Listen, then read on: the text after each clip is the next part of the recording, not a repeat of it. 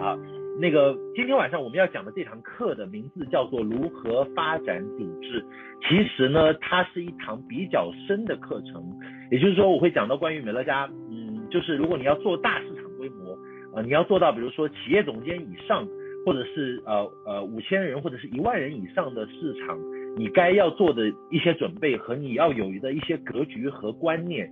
我在昨天发这堂课的消息，在通知的时候，我就跟很多的伙伴说，我说这堂课如果你只是要上资深或者上执行，你可以不用学。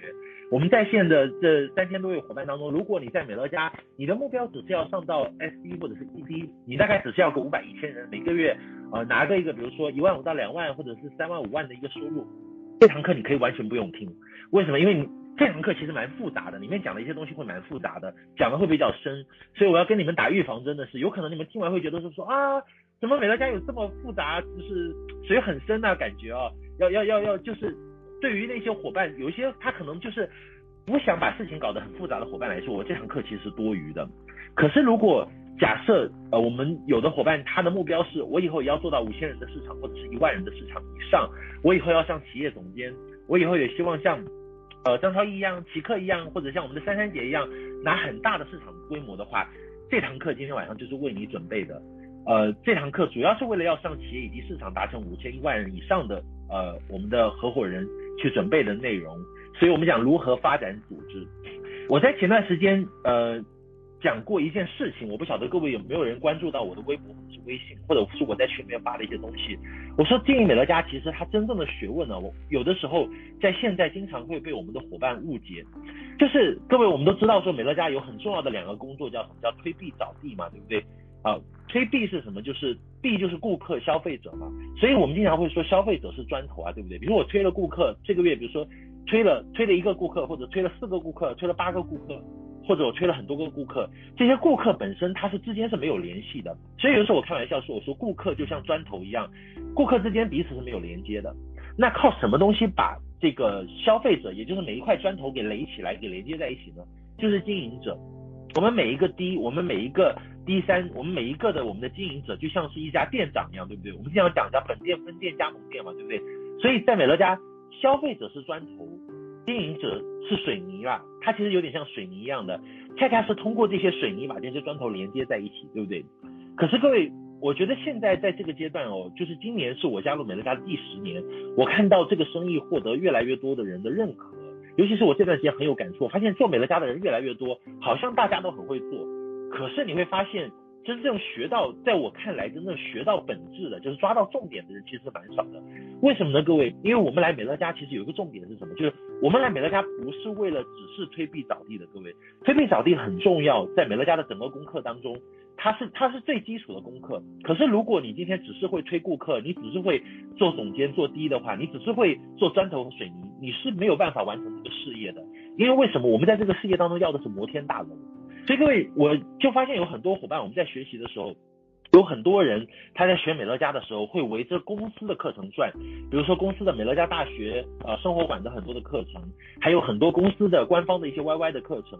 我想说的是，这些课程都很好，会提供你一些很基础的东西，比如说产品知识啊、推币找地的一些东西。可是这类课程往往会有局限性。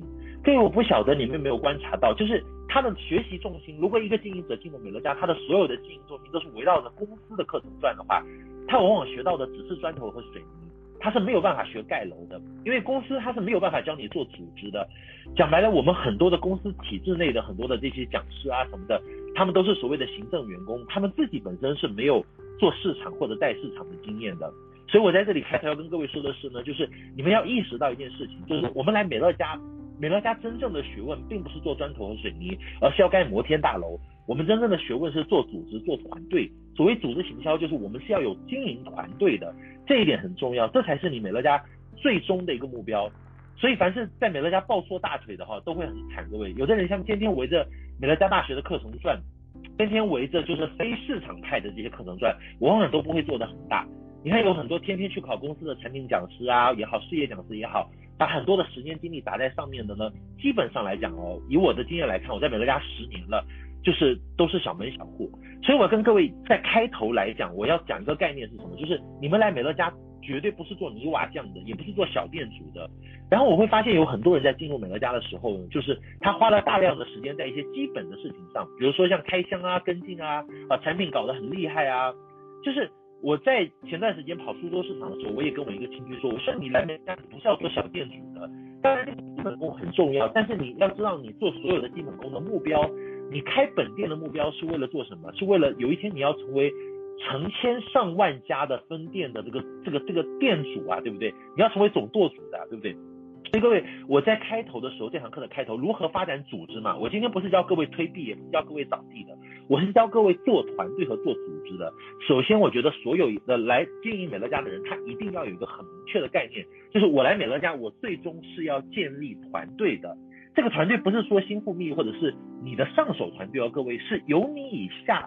你必须要有一个经营团队，就像很多人开公司一样的，比如说我开了一个餐饮店也好，我开了一个公司也好，不管做什么也好，这个公司的本质是什么？是不是人啊？是不是要有个管理团队啊？对不对？所以你看，我们过去经常讲说甩手掌柜，传统生意做生意做到最高的境界，不就是甩手掌柜吗？一个甩手掌柜，一个老板为什么最后能放手？各位？就是传统生意的老板，他开了公司也好，他开了店也好，他最后之所以能够放手，是因为他在前期的经营过程当中培养出了一支非常成熟的经营团队、管理团队，这样他才能够放手。所以各位，团队是你未来退休的基础。你们有没有人来美乐家是想要做一辈子不退休的？我觉得我不是这样的人，我来美乐家当初的目标就是年轻退休嘛，对不对？我相信各位有很多人在线的，我们的几千位伙伴，你们当中所有的人来都是为你这谁会心动，美乐家之所以比你的本职生意好，是因为你知道在美乐家你是可以年轻退休的，通过三年或者是五年的努力，你打下一个基础，然后你可以实现年轻退休的目标。可是各位，你凭什么退休呢？并不是只是说美乐家有一套硬件系统就可以了，而是由你以下。你要产生一个经营团队，就是你以下要有一个经营团队，这样你才有办法放手，才有办法高枕无忧，安心的去放手，你才有办法退休。就像马云为什么他前段时间可以把阿里巴巴的这个呃呃董事这个这个这个董事长这个辞掉，就是因为他底下他知道他已经培养出一个很厉害的管理团队啊。所以各位，你要明确的意识到团队哦，有你以下的团队是你未来退休的基础哦。没有团队就没有退休这件事情哦，尤其是你三段链的团队。所以你在一开始的时候，你就要有非常强烈的组建团队的意识，要有做组织的观念和意识，要有组建班底、组建队伍的一个观念，甚至说从一开始你就要有啊招揽人才啊、聚合啊、布局的这些意识。这个就是今天晚上我要花时间各位去跟各位去讲的，可能有些深、有些复杂的内容。很多人都说美乐家这个生意很简单啊，推币扫地进来推推顾客啊，然后呢那个找找经营者，看起来是很简单的，各位。可是我想说的是，美乐家这个生意也不简单。如果你想要做到一定规模的话，你想要真的能够有一天高枕无忧、安心的退休，完全放手。就像我现在在美乐家，真的各位，我完全的去当植物人了，没有问题，我的每个月收入是不受影响的。我相信，就算我不在团队当中，新富密以下的这个团队，现在的我们的这个执行会也好，现在我们的这个核心的领导层也好，大家是很有默契的，已经有一支很成熟的团队了，对不对？而且有那么多优秀的领导人，可以保障至少我我本人是可以安心的，就是高枕无忧的退休的。那我们相信，我们很多高阶领导也是可以的。所以我要跟各位说的是，美乐家这件事情很重要的就是经营团队和发展组织的意识。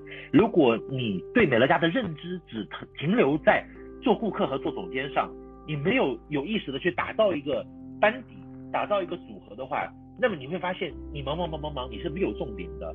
所谓点线面，各位一开始要是有点嘛，对不对？这个我在后面会讲。美乐家是有点成线成线，你要把几个点连成一个线，最后有了线才会烧出一个面来的，对不对？我们我们知道中国古典的那个四大文学名著，各位我不晓得你们有没有看过。啊，《水浒传》啊，《三国演义》啊，啊，《西游记》啊，《红楼梦》啊，其实里面很多都是讲团队管理和建立的。你会发现，凡是要做大事的人哦，要实现大目标的人哦，要实现那些看似不可能目标的人哦，他都一定要有团队。各位，因为没有团队，你就是在单打独斗。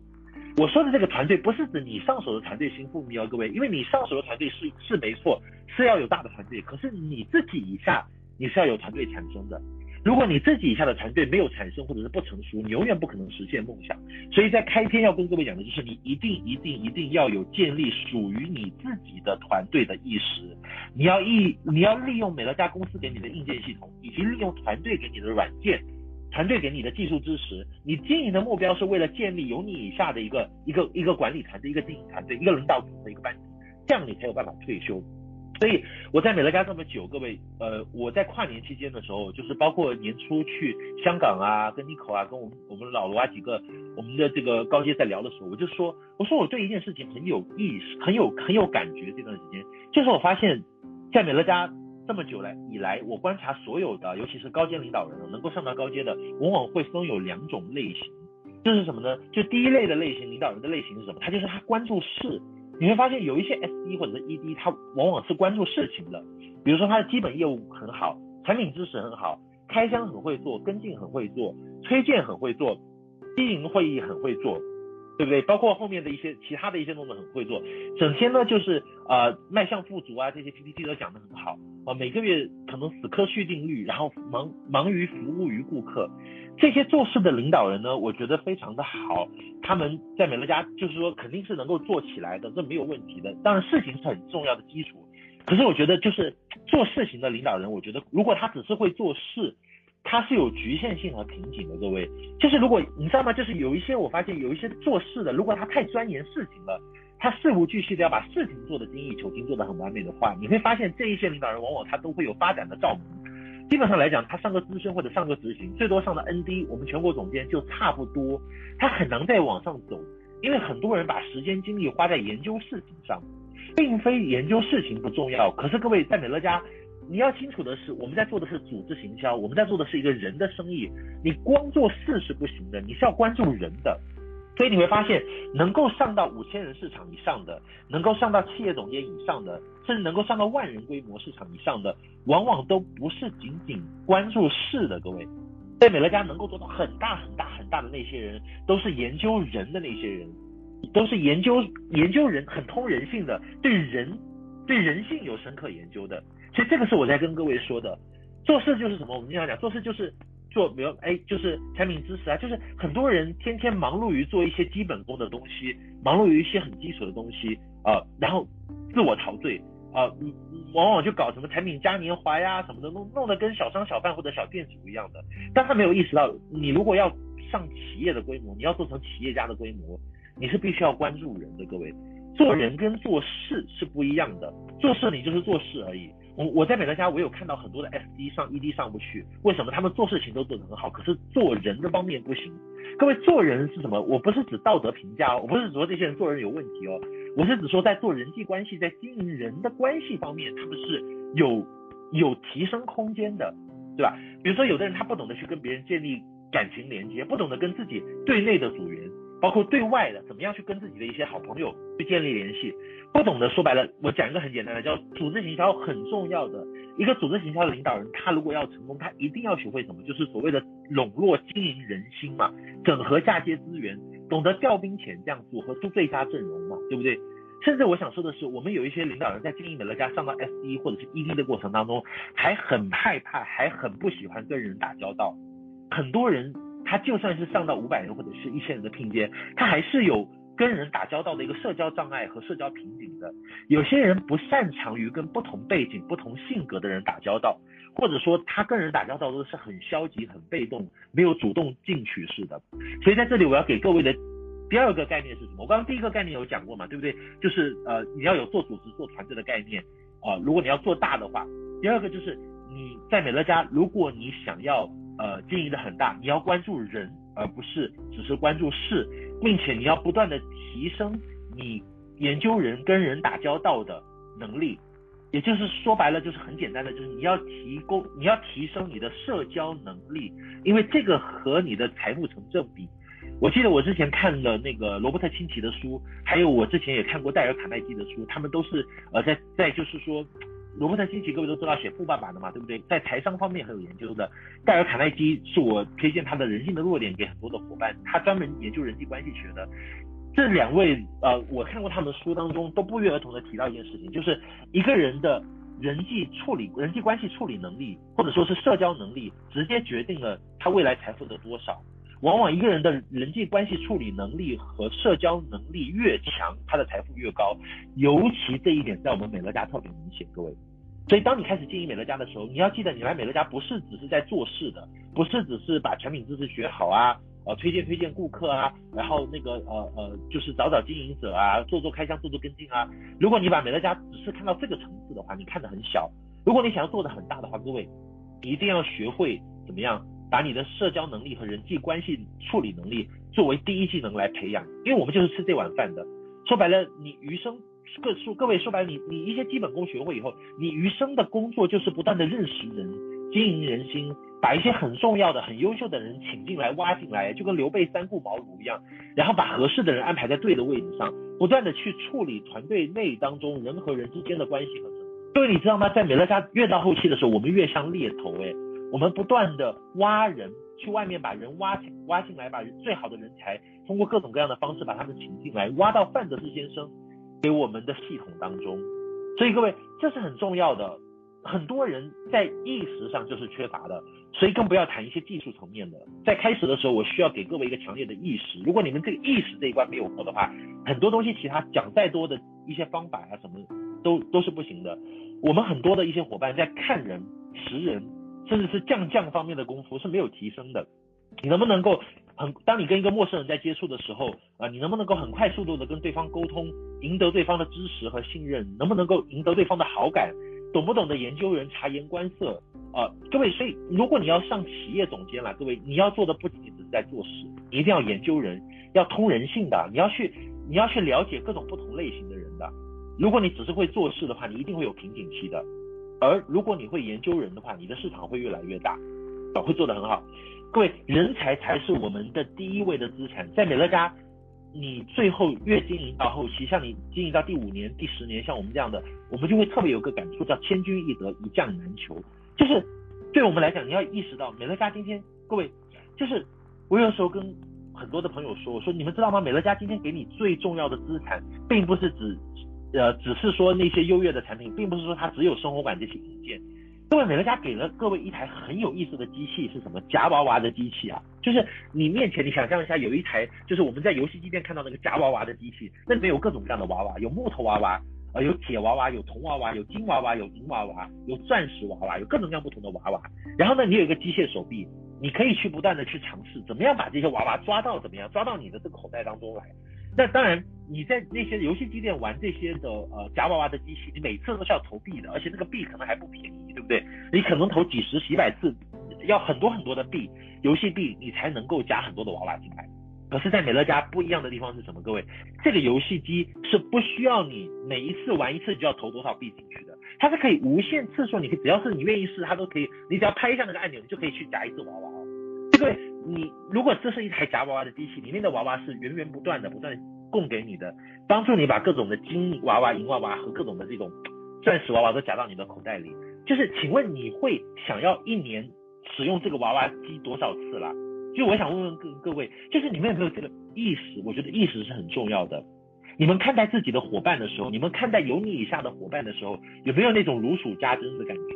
你就像我到有些市场，我遇到有些领导人，我说啊，你的团队现在有一百人啦，你现在有两百人啦，那你的主要的经营者伙伴是谁？你能不能去讲一下他们？就是能不能告诉我一下他们是个什么状况？我发现有的人在提到自己团队的成员的时候，每提到他的伙伴就很兴奋，很有热情，然后就真的是好像就是如数家珍，在讲自己的宝贝一样的，哇，就把这个伙伴讲得很好。可是呢，有些人就他自己市场的有谁谁谁谁谁，他都是搞不懂的。所以从他这些伙伴的反应，我就能看得出来哦。有些人对于人才是最重要的资产这句话，呃，是非常非常有意识的、有认识的，而有些人是完全没有意识的。所以在二零一九年，我也是希望各位你们能够有一个这个强烈的意识，就是你你这真的是你你现在手上有一台很厉害的机器，你知道吗？范德是提供给你的最重要的资源，并不是说只是推一些顾客把他们啊、就是留住而已，不是说留住顾客。而是说这一台机器有一个很厉害的地方，能够帮助你去怎么样去夹到很多很厉害的娃娃，所以你你你要充分的去运用这个娃娃。其实各位你我我不晓得你们有没有想过这个问题，就是你想象一下哦，你看从去年开始，很多的传统领域的生意就越来越不好啊。就是你想象一下，如果你在传统领域，你想要呃去请一些人来跟你合作，比如说我经常会举的例子，我说如果假设我要开一个公司，我要请我们的现在的那个奇客来跟我们合作，假设或者我要请罗玉林老外跟我合作的话，那你会觉得说，我会觉得很难的。为什么呢？因为我自己要去打造一个硬件系统嘛，对不对？我要去投资，我要去开一个公司，我要在一个好的地方，对吧？要要在好的豪华的写字楼，可能要租一个办公室，我还要弄很多的硬件设备，然后我还要开很高的薪水给他们，我才有办法把这些人才招揽来。我还要有一个很成熟的一个公司，一个很美好的愿景啊，很好的目标啊，公司要有前景啊，对不对？我才能够把这些人才招进来。所以你发现，各位你们去看看传统的公司，你会发现传统。如果有做过猎头的朋友就知道了，传统的公司他如果想要挖到一个优质的人才哦，他所要花的成本是非常非常非常高的，真的。就所以你会发现范德是给我们的一个很厉害的是什么？一个补人的系统，一个调人的系统。各位知道吗？有很多优质的世界五百强的企业，他们最终在拼比比拼的都是什么？就是请人成本的问题，请人成本高，留人成本高。最终所有最强的组织比拼的都是组织内的人才。你知道有的时候我们签到一个人。我们就会觉得这个人真的就是，你知道，有的时候就是你在美乐家签到的一个人哦，这个人如果死心塌地看懂这个生意来跟你一起经营，这一个人的价值比给你五百万、给你一千万都要有价值哦。你像我的有些新推，你现在就是给我五百万、一千万，你要跟我买，我是不卖的，我是不换的，对不对？为什么？因为意识到这一点，你就会发疯啊，因为它的长线价值是很高啊。美乐家给了我们第一流的猎头系统，范德是送给我们的最大的礼物就是这样的一个夹娃娃的机器啊。所以我要问各位的是。在一年的时间之内，你有用过多少次这个夹娃娃的底去去夹这个娃娃？就是你知道，我去健身房看也是啊，就很多人，你看健身房跑步机就摆在那边嘛，对不对？然后呢，很多人都去办卡，然后有的人一年他一年他办了卡，那个跑步机摆在那边，他一年就大概用三次，对不对？或者说每个月他就用三次。哎，有的人他去那个健身房跑步机哦，像我这段时间在健身，我就去跑步机，我是一天甚至会用两次。我可能一个一个月下来我就用个啊、五六十次，对吧？有可能一年下来就用个呃呃那个三百多次或者四五百次。其实各位你知道吗？就是我一定要给各位一个强烈了对于人的意识。我现在要扭转我们很多伙伴对于美乐家的认知。各位，这个认知是我自己经营美乐家一开始就有的。我现在回顾起来，我想到几年前，想到九年前、十年前，我那个时候在经营美乐家的时候，为什么我能够有现在这个规模？原因很简单，因为我的所有的关注点并不是放在事情上，事情当然很重要，可是美乐家的事情六十分就好，各位，美乐家的说真的，推币找地啊，服务顾客啊什么那些东西，产品知识啊什么的，你及格就好。如果你全身心花了很多的力气在死磕事情上，你会发现你把事情磕得太细，你就没有办法。关注更重要的东西，就是人的部分的东西。所以为什么今天在开篇我要讲了很多貌似废话的一些话，要跟各位讲，真心自否的讲，就是我希望你们能够有格局，能够把经营这个生意看成是一个经营人的生意。比如说你要去，你看你们有没有玩过那个三国志啊什么的，三国杀之类的那些卡牌游戏？你看以前玩那个电脑游戏，就三国志，你看三国志，比如说魏蜀吴三国，对吧？打来打去。哎，哪一个国家会赢，就看哪一个国家的武将、文臣武将厉害啊，对不对？你要去看看，你现在需要有这个这个当家做主的、做主公的思维啦，各位。你现在虽然是小，你现在虽然市场是小，你目前还不是高阶，你市场没有很大，可是美乐家提供给你的硬件系统是非常厉害的。各位，你们今天所掌握的这个美乐家的硬件系统，比我十年前遇到的美乐家要好得多的，所以你们有很多的条件可以去。网罗第一流的人才，可是我现在发现有很多经营美乐家的人完全没有这个意识，完全没有这个概念，只是傻傻的，就像做业务员一样的，就像小店主一样的，他们做美乐家就做的像小摊贩一样的，每天就是在搞那些那些那些什么的，就是啊很肤浅、很细节的东西，这样的人是做不大的。所以我要给各位的一个意思就是，你要有人才意识，你要有人才战略。从一开始你就知道，在美乐家这里呢，你的目标是有一天要在你的组织内去网罗那些比你更厉害的人。如果你的组织内会有很多比你更厉害的人，这个生意你就会做得无限大。尤其是当他们也有这个意识去网罗那些比他们更厉害的人的时候。如果你的组织，你你你现在我们现在很多伙伴没有做组织的观念，这是第一个，没有做团队的观念。然后呢，有做团队的观念，也不懂得去笼络人才，笼络说说白了，就很多人他只是会做事啊，做事很认真，可是他不懂得去经营人跟人之间的关系哦，各位。所以我在二零一九年我们春节的这个年初的时候，我给我的亲推还有我们的高阶执行总监推荐了两本书，我不晓得你们各位很多伙伴知不知道，听不知有没有听到这件事情？我说这两本书对我来说是法宝级的读物。都是当年我去提升我自己的人脉经营能力的。这两本书对我帮助很大，一本是戴尔·卡耐基的《人性的弱点》，这个是我初中的时候就在读的，它帮助我去知道说怎么样去呃经营人的关系。第二个部分是《应酬》那本书啊，就是呃副标题是政治怎么怎样玩的，讲美国是一个美国总统的撰稿人写的书。这本书我是强烈的推荐给了我们。我的我自己的青春，还有我的很多的这个呃呃呃，我们的这些呃 ED 家的领导人，就是这两本书，我也会建各建议各位，如果你们有条件的，一定要去买来看，因为你们很多人的原生家庭也好，工作环境也好，在学校里面也好，你们没有机会可以得到人脉方面的一些锻炼，很多人跟人打交道能力是很差的。说白了，我们有一些伙伴坐下来聊两句，我就知道你大概不会做得很好，而且你过去一定很坎坷。为什么？因为你的待人接物的能力并没有。就是让别人感觉有出彩的地方，而美乐家这个是最重要的，也是在后期决定你制胜负的关键。各位在美乐家市场能够做到很大很大很大的，一定不是那个产品功底最好的，也不是那个确定做的最好的，也不是那个很会开箱、很会很会推荐，甚至这些都不是都不是最重要的，而是那个很会整合人脉资源进来的。所以你们要把你们后面的很大的精力要花在提升自己的。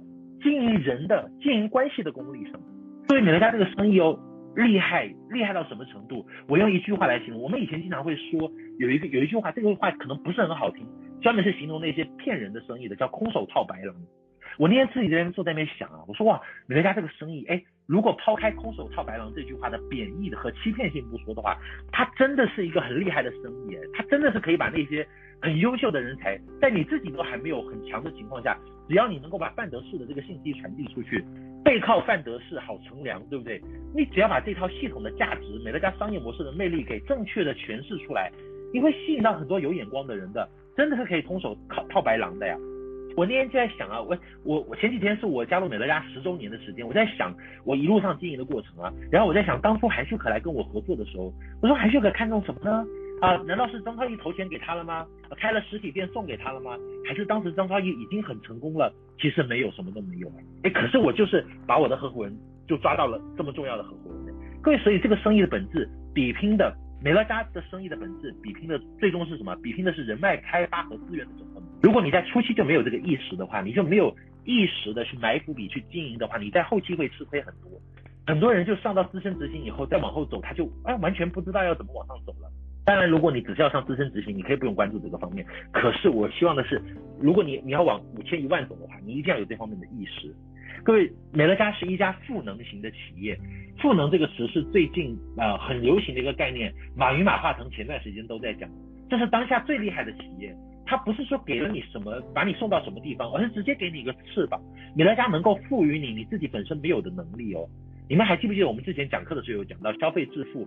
呃，我曾经提到过，巨额的财富等于他人的时间加上他人的金钱，对不对？最宝贵的资源在美乐家，并不是钱，并不是钱而已。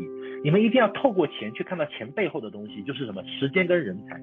所以这部分是在开篇我要花大概快半个小时时间跟各位讲的，很重要的就是一个意识，你的关注重心不能够只放在事情上，尤其是越是要做大的人。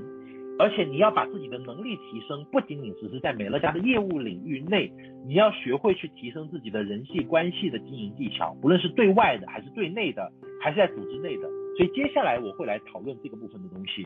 所谓的关注人，各位，我那天稍微总结了一下，我说我们讲一个是人从关注事到关注人，关注人有哪三个阶段呢？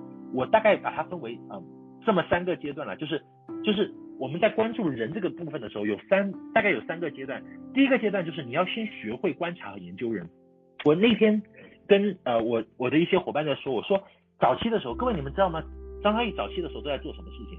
以前我在跑市场的时候，我在飞机上闲得无聊的时候啊，那个时候就是飞机不能开手机的时候嘛，我就会拿出一个本子。那个时候我都是拿笔记本的，因为那个时候最早是飞机不能开不能开手机，不能用备忘录，我就是拿纸质的本子，然后我是拿这个笔来。我就会把我的这个亲推的名字都写下来，比如说齐克啊，比如说就是对于朱冠宇，比如说谁谁谁，我就会写下来啊，白海滨啊，白姐，其实我的这些亲推我都把名字写下来。写完以后怎么样？我就开始建立他的档案。可能每个人我有那个活页纸嘛，我每个人我就给他一页活页纸，专门写他的名字，写他是哪一年出生的啊，属什么的呀，星座是什么呀？我会去研究他的喜怒哀乐，他生活当中的习惯，他是哪里人啊？喜不喜欢吃辣呀？呃，然后的话呢，他之前在哪家公司工作过呀？然后呢，他他什么专业背景啊，我会去研究他的点点滴滴。哎，各位，因为我把他当做我一辈子的合伙人，所以我要去研究他，我会去研究他的需求和他缺口，为什么他会来到美乐家？这个人他的优点是什么？他最强的技能是什么？他的性格上的优点是什么？啊，他性格上的缺点是什么？他有哪一些缺点？比如说他很易怒啊，他他做事情有的时候太死板啊，他有的时候啊脾气很暴躁啊，对不对？这些都是他的优缺点，要非常了解。各位，有的时候我就是把我的伙伴就好像医生在诊断病人一样的，当然伙伴不是病人啦，可是你要真的就是要把他们当做就是一个你的对象来研究的呀。我不晓得各位你们现在有没有这个习惯？你们有没有去认真的研究过你们的经营伙伴？尤其是在你的伙伴不多的时候，你像现在我很多伙伴我研究不过来了，为什么？因为我已经没有这个，就因为人太多了嘛，机会太多了，我没有办法一个一个去研究。可在初期我这项功课真的做得很深诶，我真的是把人拿来研究的，真的就好像就好像那个那个生物学家在研究小动物一样去研究的。你们知道那个犯罪侧写师吗？一般像那个那个我们讲说那个刑侦领域都有这样的测写师，就是那个目击证人他见过这个，比如说犯案的这个罪犯啊，他要口述告诉这个测写师说，哎，那个人长什么样，鼻子眼怎么样，眼睛怎么样，眉毛怎么样啊，脸型怎么样，然后这个测写师要通过别人的描述，快速把这个啊这个这个这个罪犯的画肖像给画出来，这是一种能力耶。其实这个能力各位还是蛮重要的啊，是需要去培养的，是需要去有意识去培养的。如果你在美乐家想要做得很大，你需要有察言观色、研究人和判断人方面的能力，而这个在后期是非常非常有用的一件事情。我回想起来，在我的成长过程当中，我的原生家庭对我是有一些帮助的。呃，因为那个时候呢，我我前几天还在跟伙伴说，我说以前我妈妈做生意的时候，我是单亲家庭嘛，她没有时间带我啊，晚上要去应酬怎么办呢？就带我去很多的中中国式的饭局。你知道中国式的饭局，有时候跟他们吃饭，有时候蛮累的，就是做生意那种应酬嘛，对不对？很多做生意的老板啊什么的都都知道应酬，应酬就是有的时候五六点钟去吃饭，吃的都蛮好的，山珍海味、各种海鲜啊什么的。那呃，我妈就会跟我说说，我们今晚要谈事情，大人要谈正事的啊，你就在旁边呢，你只管吃就好了，你就猛吃猛吃，但是你不准讲话啊，你不准插话，你小孩在旁边就是低调吃东西就好了。然后大人可能在饭桌上就会聊很多的生意啊，聊很多的一些政府关系啊，聊怎么样去达成一些事情啊、项目啊、目标啊什么的。比如说我就陪他们一起吃饭哦，就陪饭局哦，这个陪饭局时间就很长哦。我就说可能从五点多钟跟他们吃，吃到六七八点还没结束，怎么一直到什么晚上十一二点，然后他们在就是。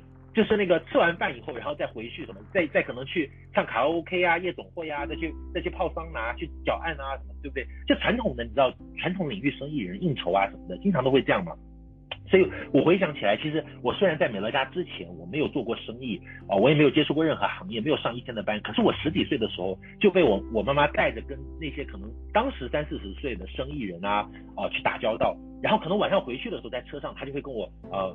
分析说，哎，你知道今天晚上吃饭的谁跟谁是什么关系啊？哪一个是老板，哪一个是跟班，然后谁跟谁好像那个关系有一腿或者如何的，他就会做这种分析。所以我发现其实这个训练很重要了。我其实经营美乐家真的得益于这种训练，因为虽然我经营美乐家的时候我没有工作经验，我没有接触过太多行业，可是其实我在接触美乐家之前，我在我在我十几岁之前的时候，那个时候我家人其实无意当中就训练我接触到一些当时。可能在各个领域啊，各个行业不同的，尤其是一些生意人啊什么的，其实这个对我美乐家，我回想起来是很有帮助的。因为到后来的时候，我自己在经营的过程当中的时候，我就发现，哎，我可以，我真的是可以判断出对方到底他这个是不是一个比较靠谱的人啊什么。这各位我觉得你们有些人，我刚为什么说到原生家庭和一些成长的环境，就是因为我们来美乐家，每个人的家庭背景和经历是不一样的，有很多我们的伙伴他不一定恰巧像我一样。具备有这样的一个机会去学习到一些经验，比如说我像 这一点，我们我在我的有些领我们的有些领导人身上也观察，也也也收获很大哦。比如说像那个香港的 Nico，各位，他现这一次呃，你看晋升到 CV 二嘛，对不对？我们的年香港年度风云。因为我跟他打交道几次的时候，我发现这个这个女生很有意思哦。她做事情，我发现 n i o 我接触她几次，我发现她并不是那种在事情上吹毛求疵的。你说她产品知识啊，或者说讲课讲得很好啊，其实我也没有听过很多次。就她做事情上，我并不觉得她比一般的领导人会出色特别多。可是在我跟她接触的时候，我发现说，哎，她待人接物很 OK，而且她的这种观察力很好。这个可能跟他自己以前做过生意啊，包括可能家庭成长环境啊，包括他之前有在保险业有待过，可能有关系。我发现有的时候我跟他出去逛街，哎，我觉得一个东西很好吃，或者我看到一个什么东西，停下脚步来，他就会他就会他能够看得出我的表情，大概就是说，哎，是什么样什么什么样的感觉。但我们有些伙伴是完全不看眼色的，就是你有时候跟别人聊天，聊聊聊，你聊到一个点，对方已经很生气，觉得被你冒犯了，然后你还在继续聊下去。这个我觉得这方面的东西，你知道。其实这堂课我想了很久，我也准备了很久。我从今年的年初跨年的那天开始，我就一直在想，我要怎么跟各位讲呢？就是这个东西，因为它不是一个标准化可复制的指标，各位明白吗？可是你知道，我们现在有很多的伙伴在美乐家卡就卡在这方面，没有有意识的去观察人，去培养自己察言观色的一些人的能力，你知道吗？所以各位，就是我觉得你们在经营美乐家的时候。要有意识的去接触各行各业的人，了解他们的想法、思维方式、痛点，啊，在美乐家真的是待一年，有的时候你可以接触到三百六十行的人。我我记得当时有一年我呃跟那个于达的于达老师的推荐人，台湾的韩湘平老师在聊的时候，他就说，组织行销待一年胜过别的行业待三五年，真的是这样的。就是你们在美乐家待着的时候，你要有意识的去利用美乐家的这个环境，因为你有机会接触到很多你伙伴的可能邀约来的不同行业的人呢、你要去了解。他们的这些想法什么的，所以观察研究人是在这个部分很重要的。你要学会去察言观色。说白了，如果你不会察言观色，这个生意你做不好也做不大的。我们很多伙伴说白了，不是美乐家本身以内的业务能力差，而是没有有意识的去提升自己察言观色的能力。这是一个部分。第二个部分是什么？就是要学会建立人跟人的连接，建立人连建立和连接人。这是我在关注人的部分刚刚各位讲的，就是。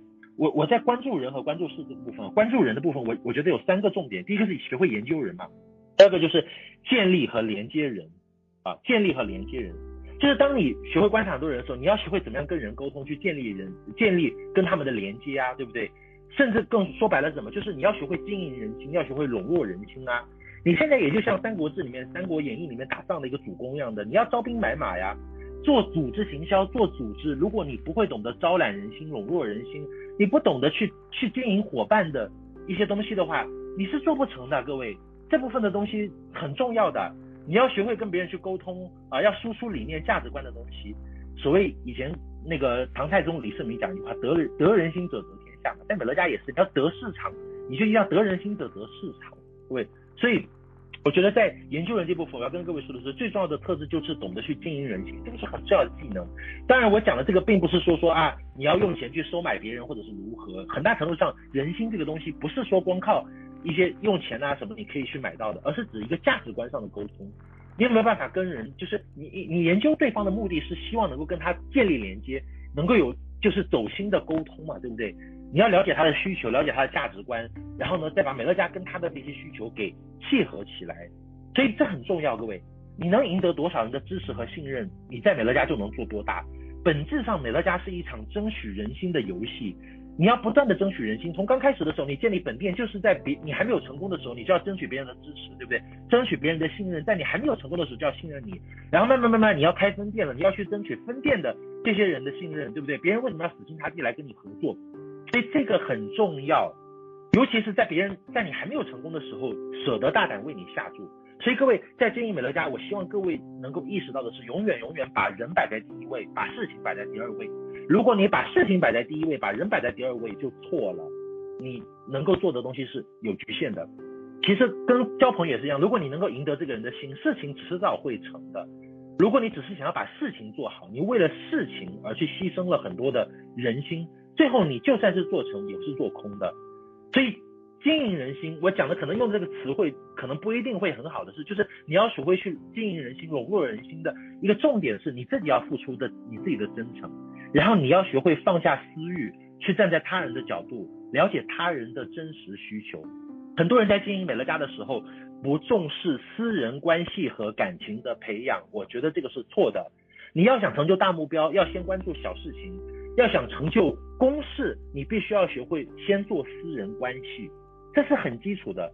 美乐家是一个公事没有错，可是你要想达成这个公事的目标，你要想大家跟你一起抱团作战，大家拿出这个呃破釜沉舟、九牛二虎力，跟你一起去把这个目标攻下来，对吧？你要首先要懂得关注别人的需求以及私人关系的建立，我们现在有很多领导人，他的瓶颈期不是在美乐家业务领域做不好哦，业务上做不好，而是因为他不懂得经营私人关系，不懂得跟别人、跟自己的组员、跟自己的伙伴去培养、培养关系、培养感情，对不对？这革命感情是很重要的。各位回想起来，我们早期在北京的时候，我们也并没有赚到什么钱啊。早期像我啊、吉克啊、罗玉林，我们第一年经营美乐家的时候，根本就没有赚到什么钱啊。可是那个时候，我们我们有一大帮伙伴跟着我们一起，感情很好啊。那个时候，尤其在团队的草创初期，都是靠感情支持的。我记得我在《应求》当中那本书当中看过有一句话很好，他说要喂饱你心中豪情万丈的自我，最好的办法是先喂饱你需要去影响的人。成功的关键有时并不在于你要想的是大事，而在于要想小事。要喂饱你心中豪情万丈的自我，最佳的办法是先喂饱那些你需要去影响的人。所以，为什么你各位你会发现，在这一堂课的前四十分钟，我都在讲到底是关注人还是关注事的问题。我希望二零一九年各位能够把重心一转，不要天天只是在学美乐家的那些基本的课程，那些基本课程很重要，对于新人来讲很重要，你掌握就好。成功七部曲七要素背下来，对不对？四换钱定减快轨，那个平凡的企业家十三堂课学完，OK，学完就可以了。这个时候你要怎么样？你要想办法去提升你美乐家之外的功夫。什么是美乐家之外的功夫？就是无非就是修人和嘛，修人方面的东西嘛。你对你自己组织内的每一个领导人的个性、优缺点、要害、软肋，还有他的一些性格上的优缺点，有没有了若指掌？你有没有去了解过他？有没有去认真分析过他、研究过他？有没有去拿出真心来帮助过他？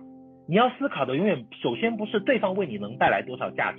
我们今天很多人经营美乐家想的都是对方能为我带来多少价值。你要想的是我能为对方带来多少价值，这是很重要的。我在讲人脉的部分的时候，我之前讲过源源不断的那个人脉名单。我曾经讲过我 一个医生、一个律师、一个经理的故事啊，对不对？说我当时借了一个那个呃呃医生的力量去帮助一个律师开假条，后来那个律师又帮助呃经理解决呃一个法律问题，然后这个经理要买东西，经理又帮助医生去解决一个什么折扣的问题，就是这个事情是真实的，就是。其实我一直觉得助人达成目标，共创美好未来，它不是一个美乐家的业务领域的一句空话，它是一个秘诀，一个咒语啊。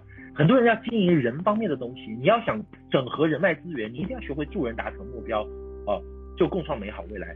团队在草创初期一定要有会拧麻花的人，要有这种就是说能够拧麻花的，把周围的所有的资源和人给整合起来的人啊，对不对？这是在第二部分我要跟各位说的，你除了要学会研究人以外，你要学会去观察人。啊，观察人是不是就是不是就要要学会去要学会去笼络人，这个很重要了。就是你要笼络你的这些你的这些，就像那个诸葛亮那个那个刘备三顾茅庐请诸葛亮一样啊，你要注重私人关系的。很多人就傻傻的，就是完全不注重跟伙伴私人关系的培养的。除了学会研究人、笼络人，这个很不很重要的第三部分是什么？就是你要学会调配人。就是调配人什么？到后期，各位，当你的组织成型有规模以后，你要做的就是有点像是那个一个球队的主教练一样，谁什么时候上场，谁什么时候下场，谁做前锋，谁做中锋，谁做后卫，这个是你要学会的功夫。你有你伞下会有一个队伍，这个队伍到底是猪一样的队友呢，还是怎么样？就是创业梦之队，实现你的队伍，这个很重要的就是你要为什么你要研究人？为什么你要跟他们沟通？要争取他们的信任，对不对？要能够笼络你，你要要要笼络，要得到你的组员的信任。第三个阶段就是因为你最终要把他们摆在不同的位置嘛，让他们来在团队内扮演不同的角色嘛，对不对？你是那个粘合剂嘛。所以越到后面的功夫，各位可能 SD 或者 ED 都在做事，可是 ND 加以上和 CD 加以上。大部分都不是在做事，而是在做调兵遣将的动作。因为事情很多都会由其他伙伴帮我们做了。你像我一年大部分的时间精力，其实不是在做一些基本的事情。基本的事情当然我也会做，但我很大程度上我是看新公民以内的有这么多执行。你哪一个人讲课讲得很好，培训做得很好，对不对？工具做得很好，资料做得很好，分享做得很好，我们要把这些人给挖掘出来，挖掘每一个人的优缺点，在团队当中给每一个人以展示他优点的机会啊，对不对？在挖掘调配人当中。你不应该是组织当中最强的那个人，因为你要学会欣赏每一个人。强者有强者的好处，弱者也有弱者的优点。然后你要信任学，学会信任别人。有些人组织始终做不大，就是因为他始终没有安全感，始终不信任别人，掌控欲太强。然后当有人比他强势时，他就会很不安，有失控的感觉。掌控欲太强的人，组织都一般都不大哦，而且会产生很多团队的冲突哦，会分崩离析哦，对不对？团队的冲突往往经常是有人没有安全感所造成的。所以领导人一定要想办法提高自己做人的学分，这个是我要跟各位说的，而不是做事的能力。啊、当然这部分很难，有的时候只可意会不可言传。你看我讲也是零零散散的讲，具体还是要各位去看相关的书籍，要去学相关的一些东西的。有些东西可能不一定在美乐家的课件当中你可以找到很多，对吧？但是你一定要去修这方面的东西。如果你没有修的话，你的市场就会受到一定的就是瓶颈，一定会有这方面的问题的啊。尤其，但如果你只需要上个 SD 或者 ED 没问题，你靠蛮力做也可以，你不用把美乐家想的那么复杂，对不对？你就你就靠努力傻傻的干上去就行了，那也就 OK 了。对吧？可是你要往再往上走的话，你又有个人的瓶颈要去突破。各位，我们都知道说，在你以下，有你以下要产生一个强大的团队，要有个经营团队。各位，团队会源自哪里呢？团队会源自于活动，没有活动就没有团队。所以我接下来要跟各位讲的是做组织的三个阶段。我刚刚有看到，我刚刚有跟各位讲关注人的三个阶段嘛，对不对？就是研究人。笼络周围的人，对不对？还有调配人，这三者是一个领导者、一个带团队的人很重要的特质。那么组织的发展呢？你要孵化出一个组织来，也是有三个阶段的。这三个阶段各位要有清醒的认识。第一个是什么？第一个阶段就是进入大组织。进入大组织，你要进入谁的大组织呢？进入到你上手市场的上三代的组织。你要进入到你的上手市场的组织。我们很多人来美乐家没有这个意识的，很多人进入美乐家就是就是混。傻傻的混，他不第一，他不知道他以后要做团队；第二个，他也不知道他要进上三代的团队去，他就自己单干，自己瞎搞，碰运气，瞎猫抓死耗子。然后呢，他就算是进了上手市场团队，他不懂得去观察他的上手是怎么做的。各位，当你去参加你的上手上三代的团队的运作的时候，你不是傻傻的参加当看客就好了，因为有一天你要扮演你的推荐人和上三代他们所扮演的角色。所以你要观察他们到底是怎么做组织的，因为有一天你要成为他的，当然你也可以做的跟他不一样，但是你一定要观察他，哎，他哪一方面做得好，我可以继承下来；他哪方面做得不好，我可以改进，要有改进的意识的。所以你要想有自己的组织的第一个秘诀就是你要进入大组织，进入上手市场的组织当中去。这个在平凡的企业家当中我们讲叫依赖期，可是我讲依赖期，很多人不知道我要怎么依赖，我就用通俗的话讲，就第一阶段进入到上三代的团队和组织当中去。第二阶段是什么呢？就是你进入到上三代的组织去以后，慢慢慢慢你就会哎，借助你上三代力量，会有些小鸡小鸭嘛，对不对？你自己的第一个合伙人、第二个合伙人，慢慢慢就出来了嘛。第三个合伙人、第四个合伙人，然后到了一定规模以后，你的团队慢慢在上手市场的团队中孵化出来以后，怎么样？你就会有自己的队伍了。所以到一定阶段以后，你要及时怎么样拉出来？你不能够一辈子一直在你的上手市场中，你要拥有自己的道场，你要办自己的聚会啊、活动啊什么的，你要有。第二个阶段就是要拥有自己的道场，用心孵化。这个阶段就是很重要，就是你要做自己的活动啊什么的。那这个阶段最重要的是什么？就是考验你是否能够坚持定时定点做出高水平的活动，并且不断摸索进行迭代。很多人进入到大组织了，就一直在大组织当看客，当看客永远不会有自己的团队。有了几个经营者，也一直都在大团队里面，不懂得出来孵化。你到一定阶段，你有了三四个经营者的时候，你需要有自己的小团队意识，你就要去搞自己，你就是在你的大团队之外，你要开始知道，有一天你要有自己的道场的，这个是你有一天你要必须经过这个过程的啊，你要拥有自己的道场，这第二阶段的事，这个我后面会细讲。第三个是什么？就是第三个阶段就是当你的市场足够大的时候啊，就会市场就会裂变为多个分支市场啊，多个分支市场。你要给予每个这个这个就是所谓的我们经常讲就是互助合作期，就是给予每一个分会场，这时候你就要给予每一个分会场帮助与指导，帮助他们独立成长，给予技术支持和咨询，这是第三个时期。第三个时期叫做市场裂变为多个分支的一个时期。所以各位，第一个阶段是进入大组织，第二个阶段是呃那个呃进入上呃第二个阶段是拥有自己的。到场，第三个阶段是市场裂变为多个分支啊，要有这三个阶段的。各位，我们青蜂蜜在北京起家当时的时候，怎么起家的呢？最开始的时候，我们在北京没有团队，没有市场，所以我们就去上手市场的团队当中。当时上手市场比较远，我的推荐人在重庆啊，他的推荐人在台湾，根本就没有办法一时接到力，所以上手市场帮我们联系了什么天津的团队。所以当时最早的时候，我们就是去我啊。齐克啊，罗艺林啊，有的时候我们周末去天津参加月度启动会啊，去进入我们天津胡老师的团队去学习啊。那个时候真的要很早起床哦。有的时候因为他那个上午的会议是八点钟开始，那那个高铁到达塘沽，天津塘沽大概六点钟到，我们四点多钟就要从家里起床，开始洗脸刷牙，然后那个吃早餐，然后拿着牛奶什么的，我们就要赶到北京南站去。哎，我们就是这样啊。刚开始的时候我们就几个人啊，我啊，齐克啊，罗艺林，我们三剑客啊，还有几个小伙伴啊，对不对？一起到天津去，这是我们第一阶段进入大组织，进入到天津胡老师的组织去孵化。到了我们慢慢慢，我们自己团队起来，越来越多人跟我们去的时候，我们有了自己团队的时候，我们就开始在北京办活动，这就是第二阶段。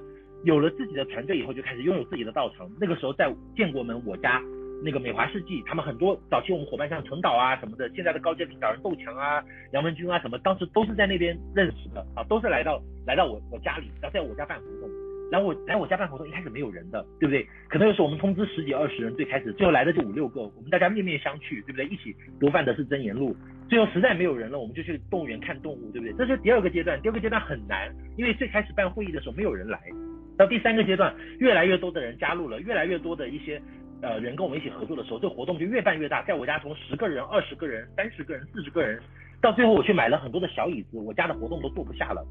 怎么办呢？我们就到外面的咖啡馆去办活动，然后有时候一办就是来一两百人。我们在那个朝外 SOHO，北京的朝外 SOHO 办一场活动，可能就来两百多人。哇，那个活动水泄不通的，大家都不知道这里发生什么事情，对不对？那就进入到第三阶段了。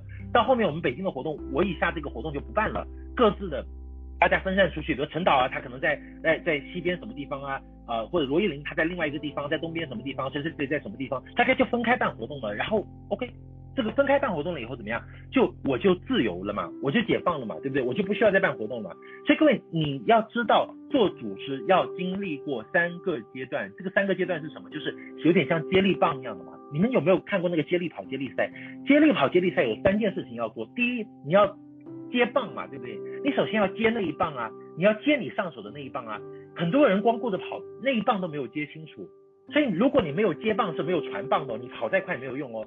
你要先接棒，这是第一阶段的事情。你要先有承，然后再有传。现在很多人这一方面都做得很差，你怎么可能有自己的组织嘛？所以你接你接力赛，你在跑接力赛，美乐家就是一个接力赛。你首先要把这一棒先接好，一定要先把你上三代的经验，把他们做组织的能力全部都啊接过来，包括他们做的流程啊、方法什么的，先接棒。接了这棒完以后，你要跑自己这一段嘛，对不对？你不要懒嘛，把你自己这段跑好嘛。啊，跑好你自己这段完以后怎么样？第三个阶段什么？及时的把这一棒交出去嘛，对不对？无非就是接一棒跑一段，然后再把这一棒交出去嘛，对不对？你要知道在什么阶段做什么事。如果你没有经历过这三个阶段的话，很抱歉，你不会有自己的团队和组织的，因为你没有这个传承。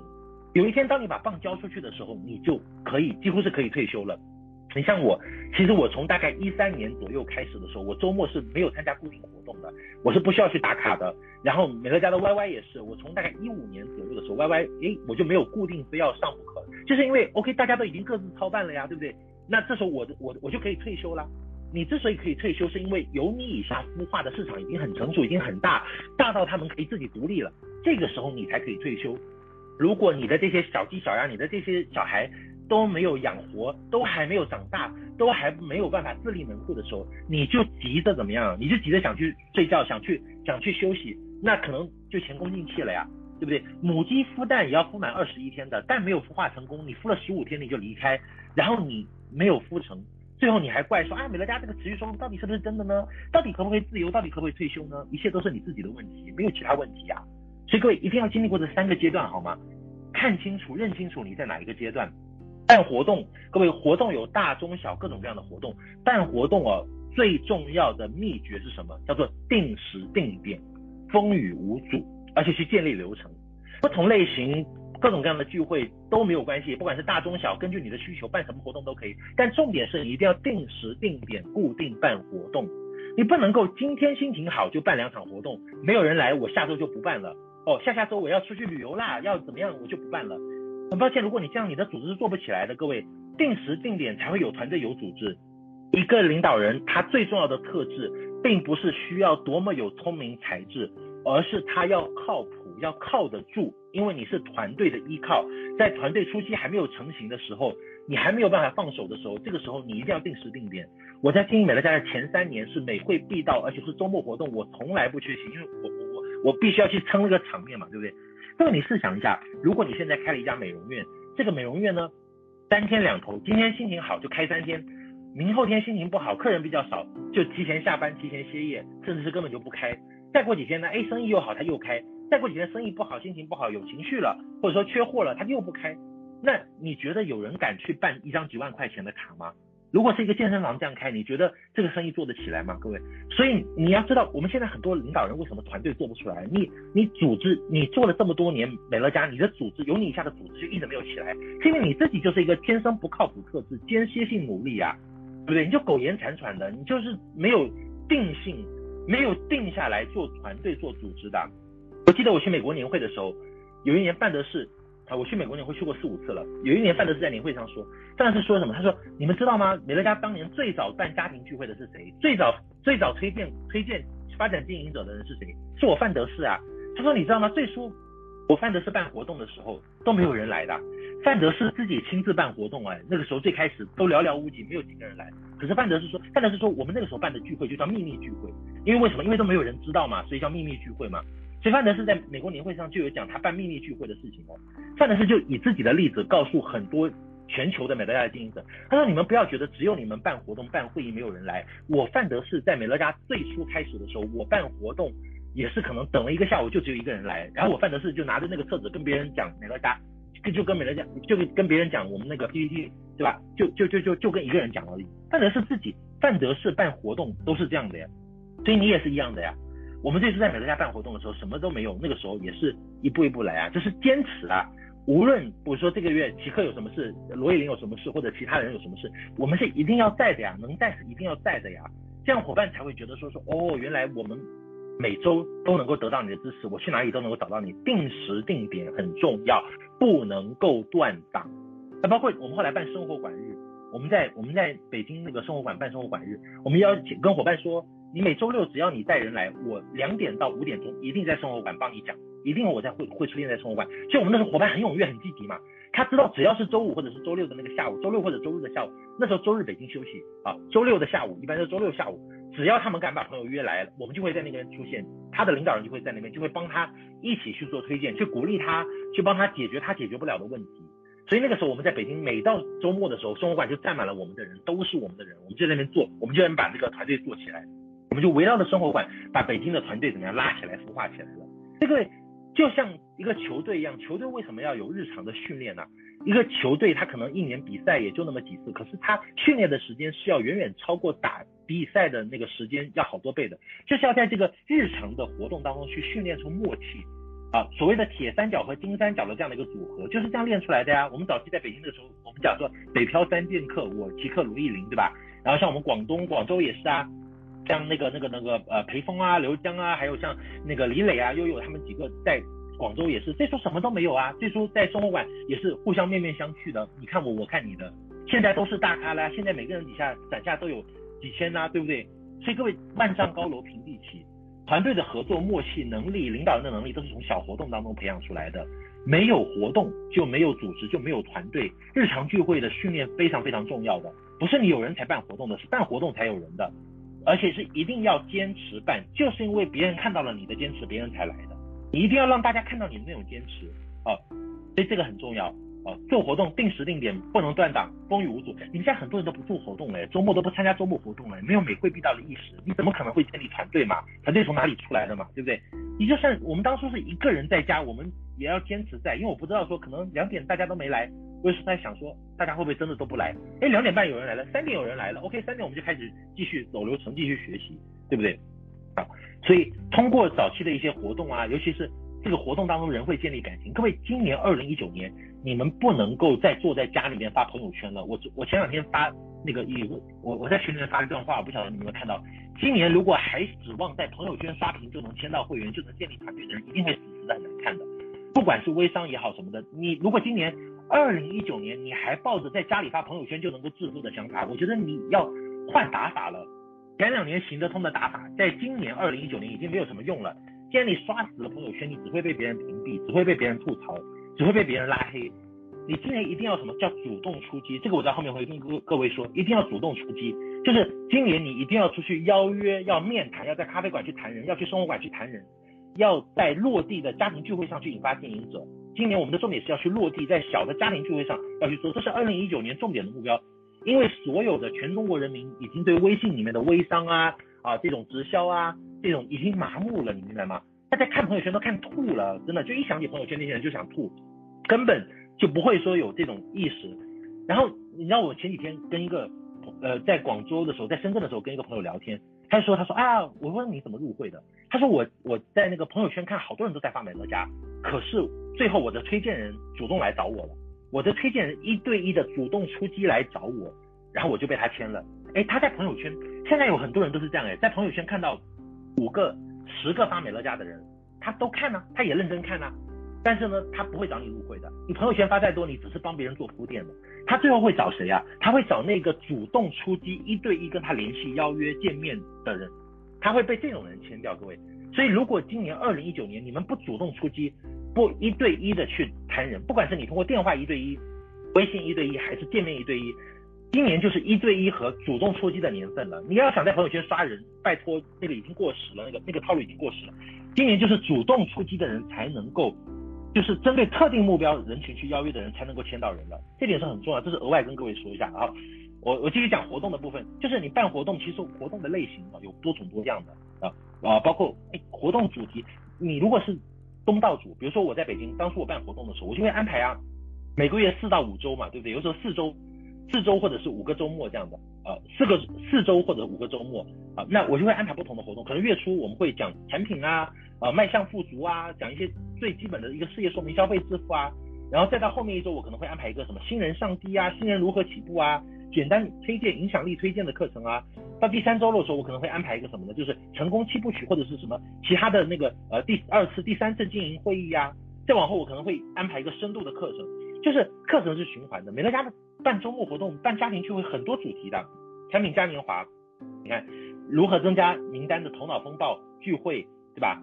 事业说明会、产品制、产品小实验、冲刺会、跟进会、开箱会、观念态度的课程、技术的课程、讲推荐的、讲上低的、讲那个续订的课程，对不对？平凡的企业家是不是很多？还有可以去生活馆做活动啊。去生活馆日，大家集体约好了，有生活馆的地方可以做这件事情啊。落地活动有很多很多很多很多可以做，实在不行，很多活动都做过了，怎么样？就带大家去逛动物园嘛，对不对？去看一看古迹嘛，看一看名胜古迹。如果有时候觉得办活动太无聊了，大家都很疲劳，那就大大家都没有心态，有时候邀约不到人，那就怎么样？去去看看动物也好啊，对不对？看看古迹也好啊，啊，或者说大家一起聚个餐嘛，对不对？年终年末聚餐嘛，对不对？这都是很重要的。各位做团队就是做人心、做人气、做气势、做信心，就是做落地啊，就做落地就做这些啊。你不做落地是没有团队气势的呀，对不对？然后偶尔再跑到外地市场去打打鸡血嘛，对不对？在本地待久了，偶尔可能一个月或者是呃一个季度把大家带出去一次，呃去看看其他团队那些做的如火如荼的正在往上冲的这些团队，要受受别人的刺激啊，对不对？去出去外面受受刺激，回来就发神经就开始做了嘛，对不对？就就开始哎就来劲了嘛，都是这样的。我们早期北京也是这样做起来的。其实这个部分要跟各位说的，没有落地活动就没有团队形成，也就没有气势啊。二零一九年一定要非常重视落地。很多人问我说，美乐家是不是难做了？我说不是，美乐家难做了，是去年前年的做法要调整了啊。二零一五到二零一八年，大家刷朋友圈刷得很开心，在家里刷刷朋友圈就能签一大把人。现在主流社会的人群，正常人都对朋友圈非常疲劳反感的。谁要是今年想靠刷朋友圈刷美乐家的话，你一定会死得很难看的。一定要回归到落地，回归到传统的打法。去做面对面的邀约推荐，主动出击，主动出击，这个很重要，一定要回归到前成功七要素前前三要素去啊，不断的进行邀约啊，这样你才会赢更多。有的时候笨功夫恰恰是最聪明的，能够吃到更多的市场份额，真的是这样的啊。然后你办落地活动，各位找几个人打配合嘛，你自己一个人经营美乐家在咖啡馆里面不觉得太孤独吗？对不对？有些地方你能不能找几个人跟你一起集体办公，对不对？大家一起集体打电话。约好在一个固定的咖啡馆，集体啊，对不对？有氛围啊，造势跟氛围很重要啊，才会有能量嘛。企鹅都是抱团的嘛，对不对？你看我现我现在广州团队也是特别好，他们就经常抱团在一起办公，在咖啡馆大家一起集中见面，然后呢有见面，然后高阶领导人才知道说哦，新人他的问题是什么，没有见面都不知道你哪里有问题，哪里生病了，你遇到什么瓶颈了，见面聊一聊什么都暴露了，才知道说说哦要帮你解决什么问题。所以各位一定要落地要见面哦。每周你们所有在美乐家还没有做成，还没有到可以真的完全退休的人，还没有到把接力棒交出去的这个人，你是要参加落地活动的，而且是要要要找一个有，要么就是你自己办一个落地活动，要么就是你要融入到当地的落地活动去的，要有这个要有这个氛围的。真的就就不见面不知道伙伴需要的帮助是哪些啊？建议大家非常重视两件事，一个是生活馆的运用，就是最好是要有生活馆日啊，有时间大家一邀约抱团，甚至有的不是你同一团队的嘛。不是你同一家族的，新丰米以内的伙伴，你们有默契，互相说好了，哎，你的朋友来，我帮你美言几句啊，你你你年纪比较轻，然后的话呢，那个你邀约的年轻人搞不定的，我年纪比较长，我帮你搞定。然后呢，如果我的人呢，可能就是我我我呃我我邀约比较年轻的比较年轻的人，我搞不定的，我也我也请你帮我讲两句，大家互相有默契的呀。生活馆是一个很好的一个可以工作的场所，对不对？还有冲刺会，对不对？像有有有的有落地的，一定要一定要集中优势兵力造势。有一些领导人，我建议你们一定要有根据地，你发展市场一定要有根据地的意识。比如说我初期在北京，北京就是我的根据地啊，我就死守北京，我一定要把北京做大。北京做大完以后，我才做其他地方啊，对不对？你像齐克是在北京把根据地打下完以后，哎，北京根据地已经拿下了，已经稳了。这个时候他回山东去，又打了一块根据地。所有的人发展市场都是要先集中资源、集中火力打一块市场，打一个根据地，在一个地方要至少有三个人一起成立一个党支部，一起成立一个组合，三个人就成立一个小队伍了。这个小组在当地一起怎么样？互相借力。啊，你帮我抬抬轿子，我帮你抬抬轿子，势头就做起来了。我帮你做 A B C，你帮我做 A B C，互相借力啊，对不对？一起讲一讲啊，就己说不如他说，团队就是这么起来的，不然你以为团队怎么起来？所以就就是要这样的，要这样去做的，就大家要集中，要做根据地，要做落地了，才会有气势的。集中在一起办公，大家约好了每周什么时候大家一起在一起办公，这才会有气势的呀。你们现在不做这些，丢掉了这些优良传统，你们的组织是不会出来的。天天在家里发发微信。呃，在一些群里面搞一些事情，现在微信群很多人都很多，根本就不会看的，真的就是还是要这这个时候，二零一九年要回归到我们要逆向思维了，真的就当他们都在搞其他事情的时候，我们要逆向思维，回归到一些根本的东西去。组织发展三个阶段，我刚刚有说过啊，同时我也讲这三个阶段啊，我们要做三件很重要的事情。我认为呃，在组织发展的这个阶段的时候，你有三个很重要的事情要嗯、就是要就是要注意的。在初期第一阶段，你在培养你的组织，你的组织还小的时候，我刚有说过，要注重私人关系的培养嘛，对不对？就是带组织，你要去研究伙伴这个人呐、而不是仅仅只是为了啊让他把事情完成，对不对？带伙伴，各位带伙伴是带什么呢？我觉得带伙伴无非就是我们讲，我个人觉得啊，这当然是我个人的经验，不是不是出自于我们的教材什么的，就是我觉得带伙伴无非什么，第一个带价值观，第二个带心态，第三个带主动性。什么是价值观呢？价值观就是不断的去告诉他什么是对的，什么是错的。比如说囤货是不对的啊，比如说那个呃画饼去做一些非法的项目去坑别人是不对的。就是我在之前的那个不忘初心那堂课，方得始终那堂课，各位很多人都有听嘛，对不对？最后什么决定了我们的命运？选择决定命运，但是价值观决定了选择，对不对？所以第一件事情就是我们带伙伴，第一个要带价值观。其实美乐家之所以与众不同，并不是我们产品啊，我们公司模式什么，我们的那个配送系统与众不同，也不是我们的官网 IT 系统与众不同，这些都是其次的。美乐家之所以与众不同，是范德斯先生他的价值观是不同的。比如说三十二、三十四年以来，坚持不卖大件的产品，对不对？这就是很反映价值观的一件事情。不允许顾客去买超出呃他能力范围的这些产品，对不对？不允许囤货，不允许买卖产品赚差价，这些都是美乐家独特的地方，独一无二的地方。这都是代表你要通过一些小事去诠释美乐家的价值观，这样让别人意识到说，让这些伙伴意识到说，哦，美乐家我们是与众不同的。通过价值观上的东西去建立与众不同的一个意识，啊，去建立一个这个防火墙。什么是对的，什么是错的，其实这就是价值观，对不对？泾渭分明。第二个部分是修炼心态。我们之前有讲过，美乐家是一个怎么样长线的生意。我们跟外面的项目比，最大的不同是外面的项目都是短线的，都是玩那种砍树的。我们是种树的，种树需要有个耕耘期，需要有个前期的一个养成期，对不对？所以你要修炼伙伴有个心态是什么？顺境的时候不会太骄傲，逆境的时候也不会太气馁，对不对？能经得起考验的，往往不是在于顺境当中的时候他讲的有多海誓山盟，而是逆境的时候，收入低的时候。某一个月掉街的时候，某一个月领领钱领的少的时候，他还能不能够对这个事情的远景和宏观保持一个信心？这是一个重点，心态很关键，长线的心态，对不对？第三个什么就主动性。从长期来看，所有培养伙伴的方法当中，能够增加伙伴的主动性和老板心态的，能够让伙伴更加独立的方法，就是好方法。如果一个方法不能够增加伙伴的主动性，不能够让他们更加独立。反之，让他们更加依赖，这就是一个坏方法。培养伙伴，无非就是要让他们最终能够当家做主嘛，对不对？这点是很重要的。因为就是我们最终是要培养企业家，不是业务员，不是销售，不是员工的啊，这点也是要跟各位说，就是很重要的。所以我们带伙伴的时候，我觉得在第一阶段，你除了注重私人关系的培养以外，你还要带伙伴三件事情。在你的组织很小的时候，就只有几个小猫几只合作的人，就这么几个的时候，你一定除了跟他培养一个信任和私人关系以外，要注重他价值观以及心态、长线心态上的，以及主动性、老板心态上的这样的一个培养。我觉得这个很重要。好，越走到后期，我觉得这些越重要。当你的组织初具规模的时候，比如说你的组织已经开始到第六啦，有一百人、两百人啦，或者三四百人的时候，这个是要做什么呢？要做组织的秩序和伦理的建立，这是第二阶段要做的事情。小团队靠感情，大团队靠纪律、靠秩序。这个时候就是我们 Nico 在最近的那一堂课当中啊，组织伦理的一课程当中讲过的几个点，比如说你看不乱加微信。对不对？一进入美乐家，所有的人要有一个意识，就是不要乱加微信。过去这一点我们没有强调，现在真的是因为真的是有吃到这些亏，所以我们也觉得说还是要把这一方面跟伙伴去再三的去讲。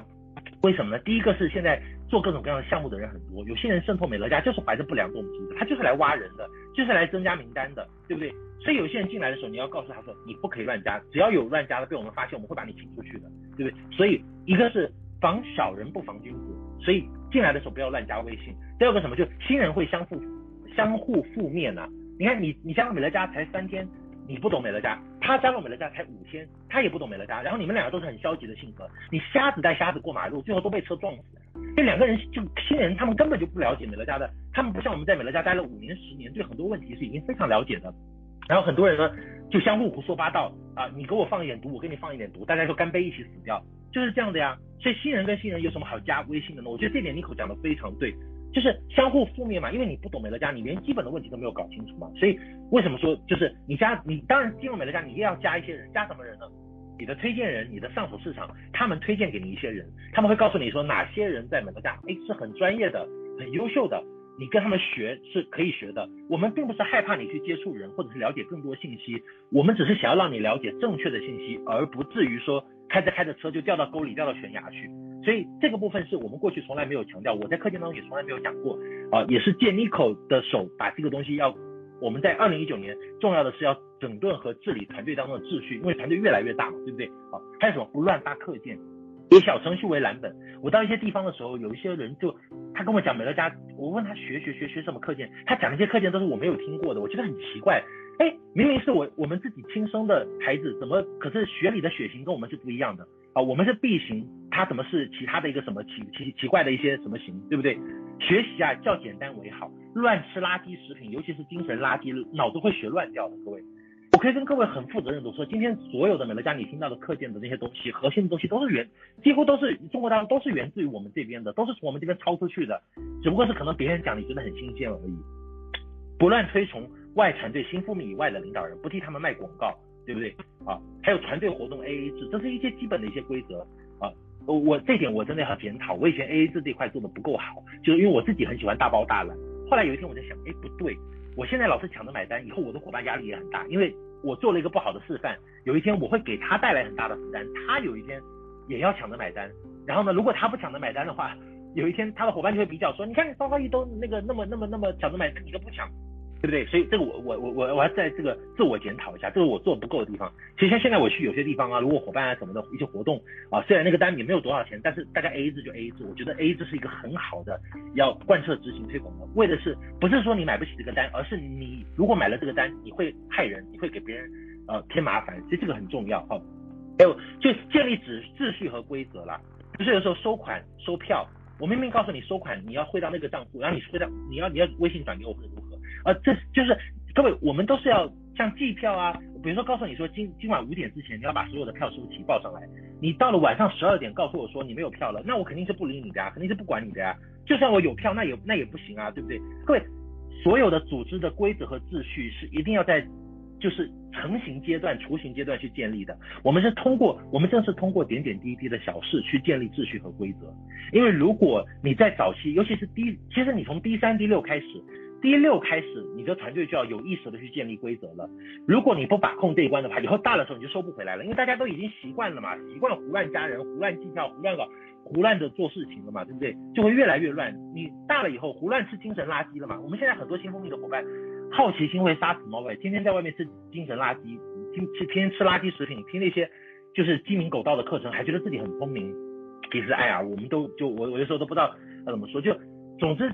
在团队的这个这个啊早期阶段的时候，开始有些雏形的时候，一定要通过小事去建立规则和秩序啊。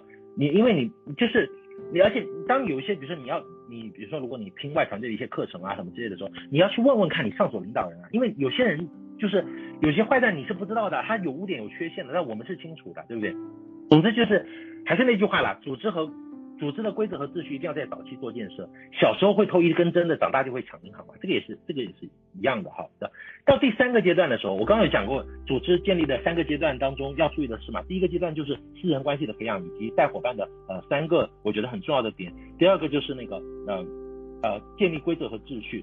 第三个我觉得是这样的，是嗯性格和工作方式的磨合。组织越来越大，越来越大，慢慢慢慢，团队当中不只是有你一个很厉害的领导人，也会有各种各样的。我们讲八仙过海，各显神通。你在美乐家最大的危险就是你最厉害，你团队以下没有比你更厉害的人，这是最大的危险。而好的成功的领导人，就是他的团队当中一定有很多不同的各个方面的啊、呃、很厉害、很优秀的领导人，不是他强，而是团队强，这一点很重要。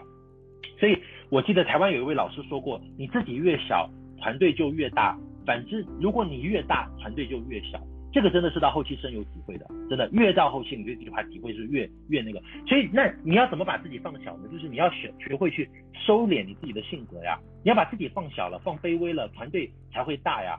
最怕掌控欲太强，当你的组织越来越大的时候，比如说我们讲到了进入到第三个阶段的时候，你前面第一个阶段是进入上手市场的团队嘛，对不对？慢慢培养感情啊，建立团队信任啊，磨合价值观啊。第二个阶段的时候，你要有自己团队办道场的时候，你通过这种啊工作方式，你建立秩序和规则。第三个阶段，你的这些组员他们自己分组出去的时候，最怕的就是你掌控欲太强，天天干扰下级市场。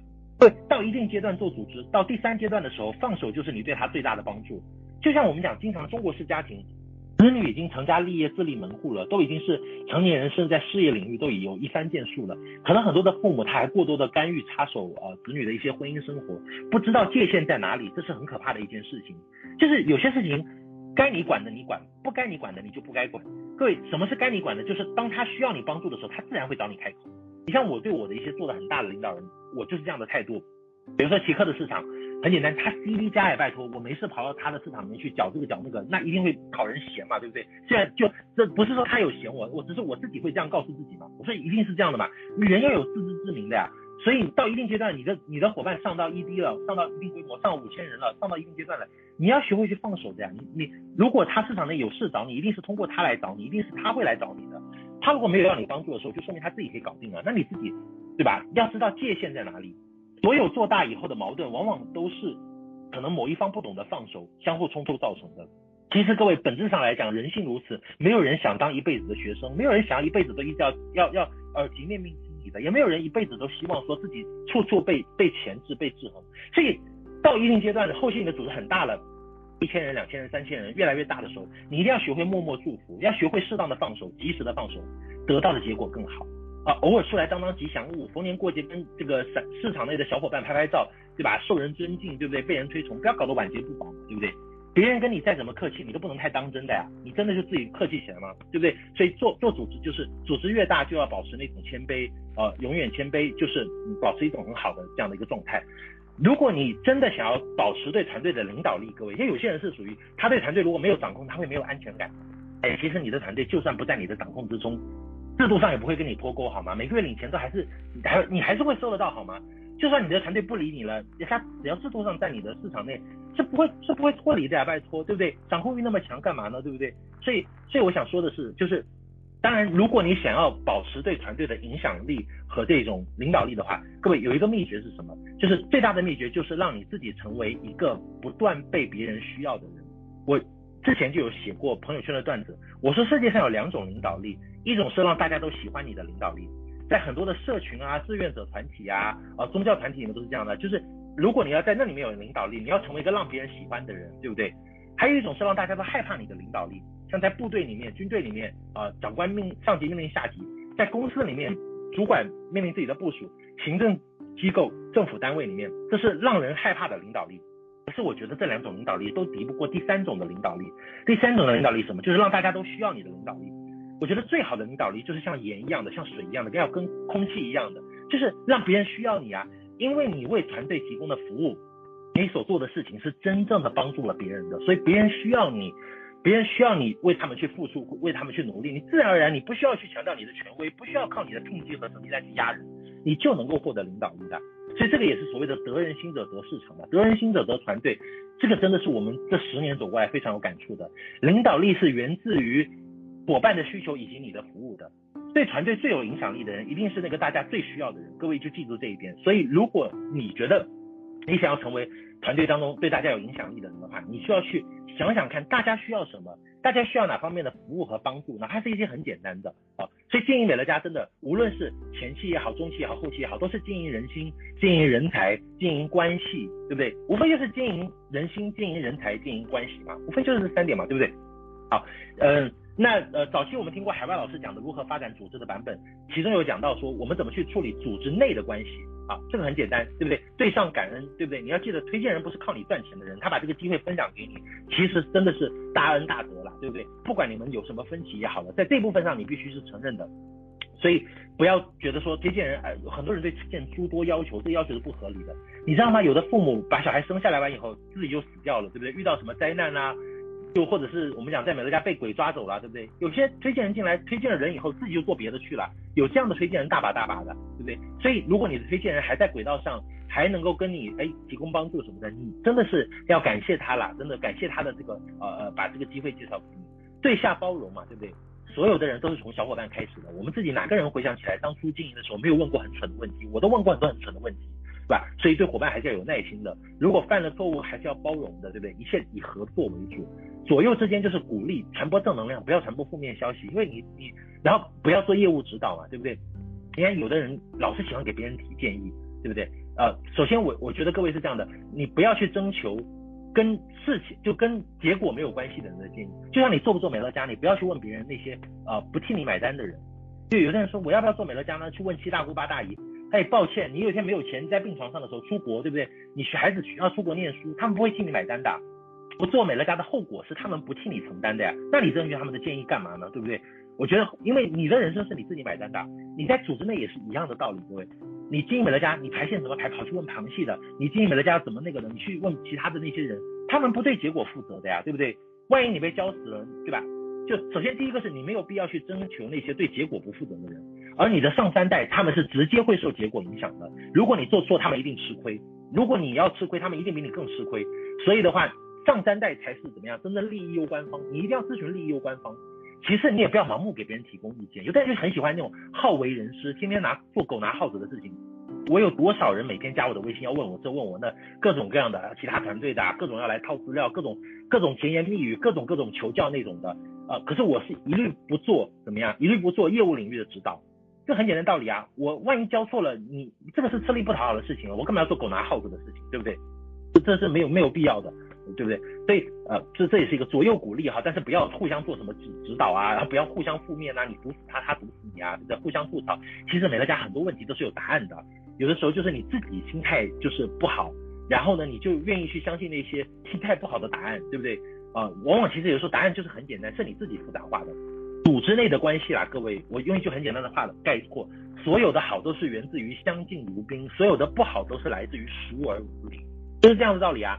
哦，人人往往会之间关系会很好，都是因为相敬如宾。我跟你再怎么样熟悉，我跟你认识十年二十年，我们都是相敬如宾的。我永远知道，你跟我再怎么客气，我我我也要很客气的，我是不能够就随便跟你乱来的，对不对？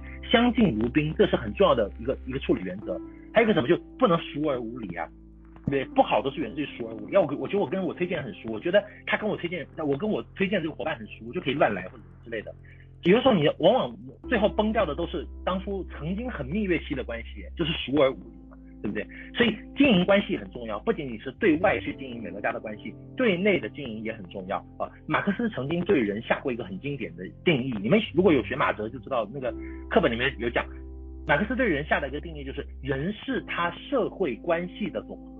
也就是说，你拥有，并且和周围的人去建立什么样的社会关系，你就是什么样的人。我们，我们，我们，我是谁？我们是谁，并不是由我们自己的想象和自己的认知决定的，而是由我们和周围的人关的关系所决定的。所以，经营美乐家最后的本质，最高段位的就是去经营人的关系，这个很重要，一定要去经营人的关系，这是一件很开心可以做得好的事情。经营美乐家就是在经营一个组织网嘛，经营一个组织嘛，对不对？经营一个组织就是经营人和人之间的关系，懂得去处理人和人之间的关系嘛。还有在秩序和规则这一部分，啊，要跟各位讲的是什么？就哦，在在那个呃人际关系这部分要讲什么？就咨询线啊，咨询线无非就是两条而已。第一叫不越级咨询，第二叫不越级辅导。如果你是在第三代，你要先问第二代的人，先向第二代的人去咨询，咨询完第二代的人解决不了问题，你再去问第一代的，再往上去问啊。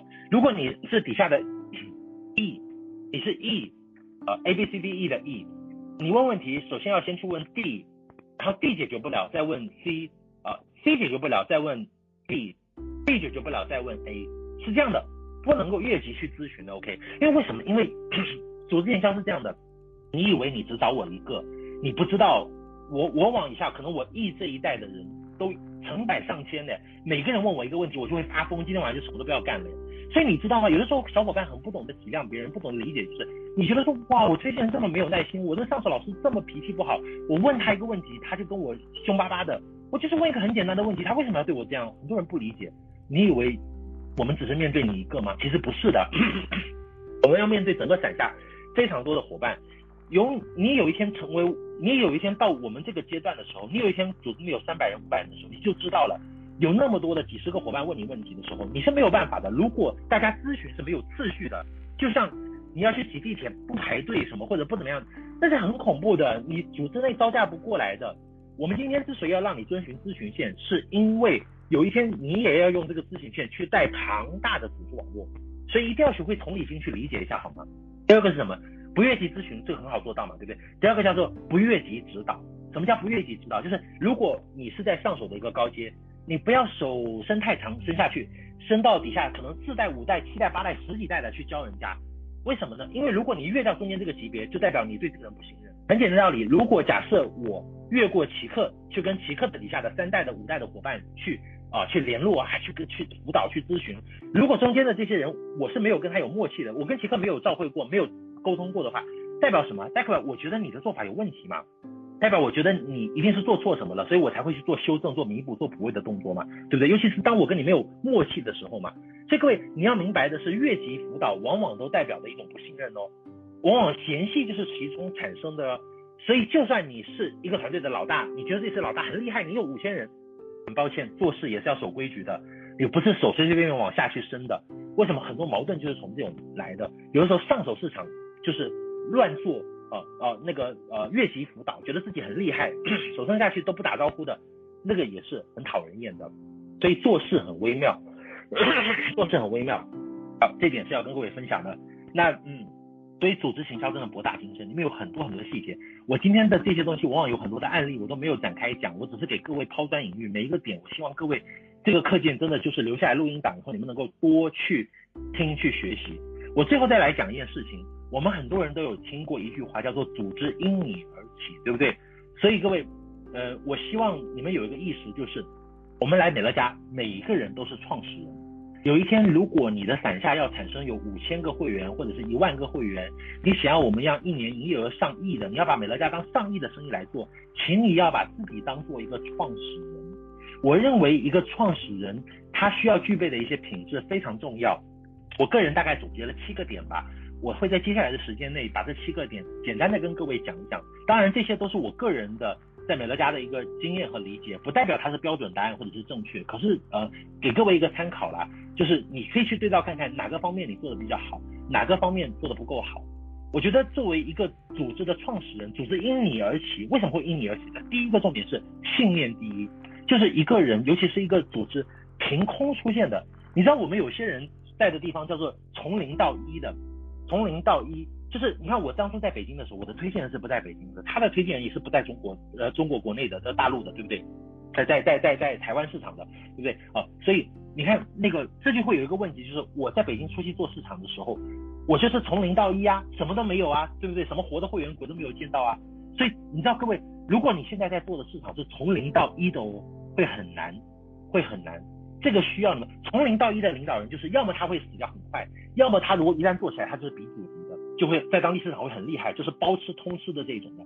如果你现现在所做在的城市和市场没有什么，就是你是你是第一个你是你们家族、你们市场往下的分支在当地的第一个的话，你就要记得你是从零到一型的领导人。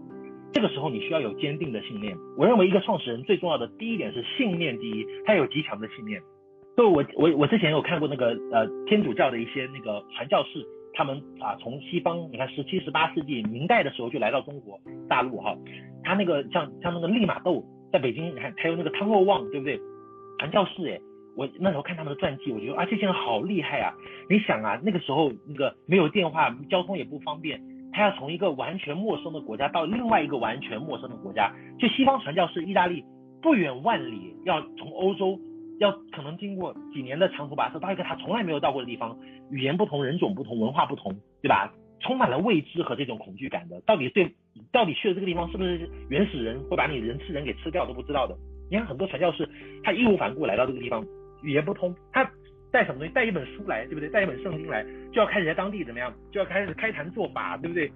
要开始整合团队啊，就要开始发展教会啊，要吸引信徒啊，就要开始笼络周围的一些资源，整合人的资源呐、这里发现，你看那些的传教士，他之所以能够孤身一人来到一个陌生的国家，把自己下半辈子、一辈子都奉献在。呃，这个这个国国度，最后你看，像有的都混到宫廷去了，对不对？或者创建了很大的教会，他们都是必须要有什么？他们不是为了金钱，也不是为了名利，他们是为了极强的信念的啊！你看，你看玄玄奘法师，就我们讲的唐三藏唐僧，那这你你们有看过真实的《西游记》的例子吗？《大唐西域记》里面有记载的玄奘法师真实的《西游记》，可是一点都不比吴承恩写的《西游记》要简单的哦。那个玄奘法师当年从东土大唐去到印度的时候，中间经历过很多的像冰川之类的。他出去的时候是一队人马，最后中途很多人要么死要么逃，最后只有他一个人走到那个那个那个西域天竺，走到印度去哦，对不对？其实真实的这个《西游记》的历程一点都不比那个吴承恩写的那个什么孙悟空啊什么的要来的更简单，其实更苦哎。你看鉴真法师东渡，从中国东渡到日本去，东渡的时候几次要渡海都渡不过去，最后双目失明，对不对？所以很重要的是，你会发现创始人的特质，这些都是一个一个一个怎么说呢？创始人的特质，开山祖师啊。什么叫开山祖师？就是有路你走路，没有路你要硬走出一条路来，用脚去在荆棘丛中去淌出一条路来。所以我认为，做创始人，无论是自己开公司、开店也好，或者创造品牌也好，或者宗教也好、社团也好，或者是美乐家的市场也好，都必须要有极强的信念，能够忍受孤独感。创始人的特质最重要的第一就是信念要极其坚定。第二个是什么呢？我们前面已经讲到的，就是他要有经营人心的能力，要有笼络人心的能力，要有讨人喜欢的能力。说白了，他要当粘合剂，要能把人聚起来，要人讨的人喜欢，对不对？啊、就有点像搞统战一样的。我觉得创始人啊，他真的是需要有那种像吸星大法一样的特质，懂得把周围各种各样的不同性格的人都笼络起来啊，把所有可以用的资源都卷起来啊，就是调动所有资源来完成一个目标，甚至有一些需要有极强的人格魅力和这个啊收服人心的能力。所以这方面要练的呀，对不对？这方面真的是要练的，没有人天生就会跟人打交道，都是后天培养的。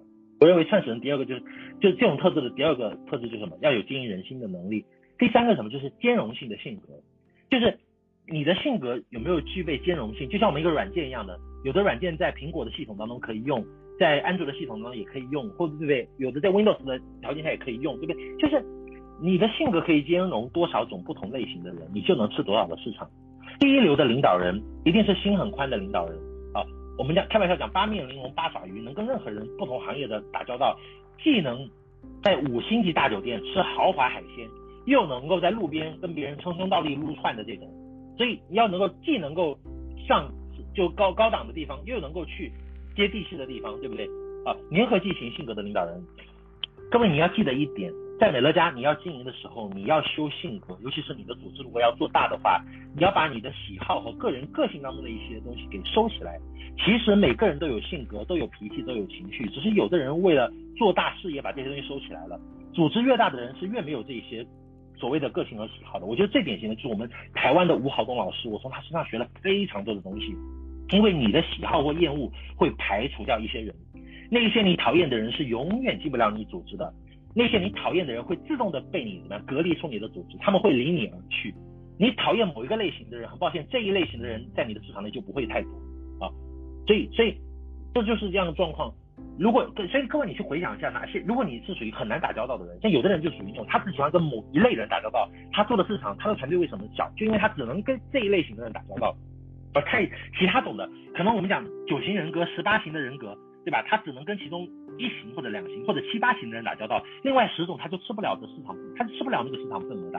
所以各位，你要修你的性格，你的性格能够越怎么样，跟不同的人去兼容去合作，你懂得跟不同类型的打交道，你的市场会越大。你能够把不同类型的人都整合在一起，甚至两个彼此看不顺眼的人能够被你整合成为一个怎么样，因为你而连接在一起，一起合作，那这就不得了了，对不对？这个，这个部分是真的只可意会不可言传的。组织行销嘛，做人呐、对不对？做人方面的工作，我们就是做人的思想工作，做人的工作的这个部分真的是学问很大啊。我我是只能抛砖引玉跟各位讲这些东西，但是你一定要去，要学会稍微的去勉强自己，跟这些啊不同性格的人去打交道。你要学会去调整自己的兼容性。以前你可能很不喜欢这类人，可是你现在做大市场，就是要跟这些人做一些打交道的事情，对不对？然后的话呢，嗯，就呃，所以所以这部分很重要。还有。组织做大的人啦，这个是额外讲的，就组织做大的人，他一定要学会去承认承担一些什么东西，就是，哎，还真的是要有忍耐力的。各位，嗯，这个观点是我前段时间跟很多高阶领导人讲的，我在这里再分享各位。很多人人性都是这样的，我们都希望好事情多多发生，而坏事情少一点发生，对不对？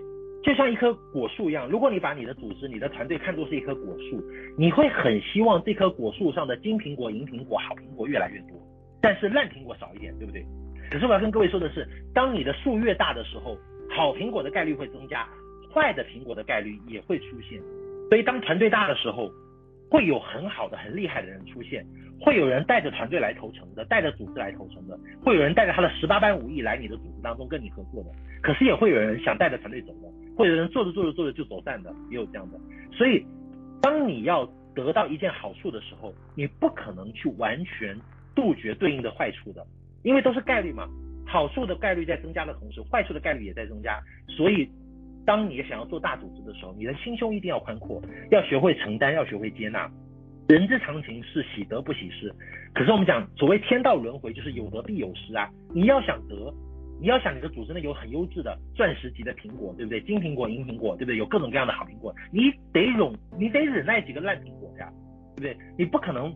你要想组织做到我们这么大的话，你一定是各种好人烂人你都要见到过啊，各种差差劲的呃令人崩溃的人你都要见到过呀。所以这一点是我要跟各位沟通的，保持一个平常心，保持一个好的一个一个一个一个一个心态啊。所以这部分。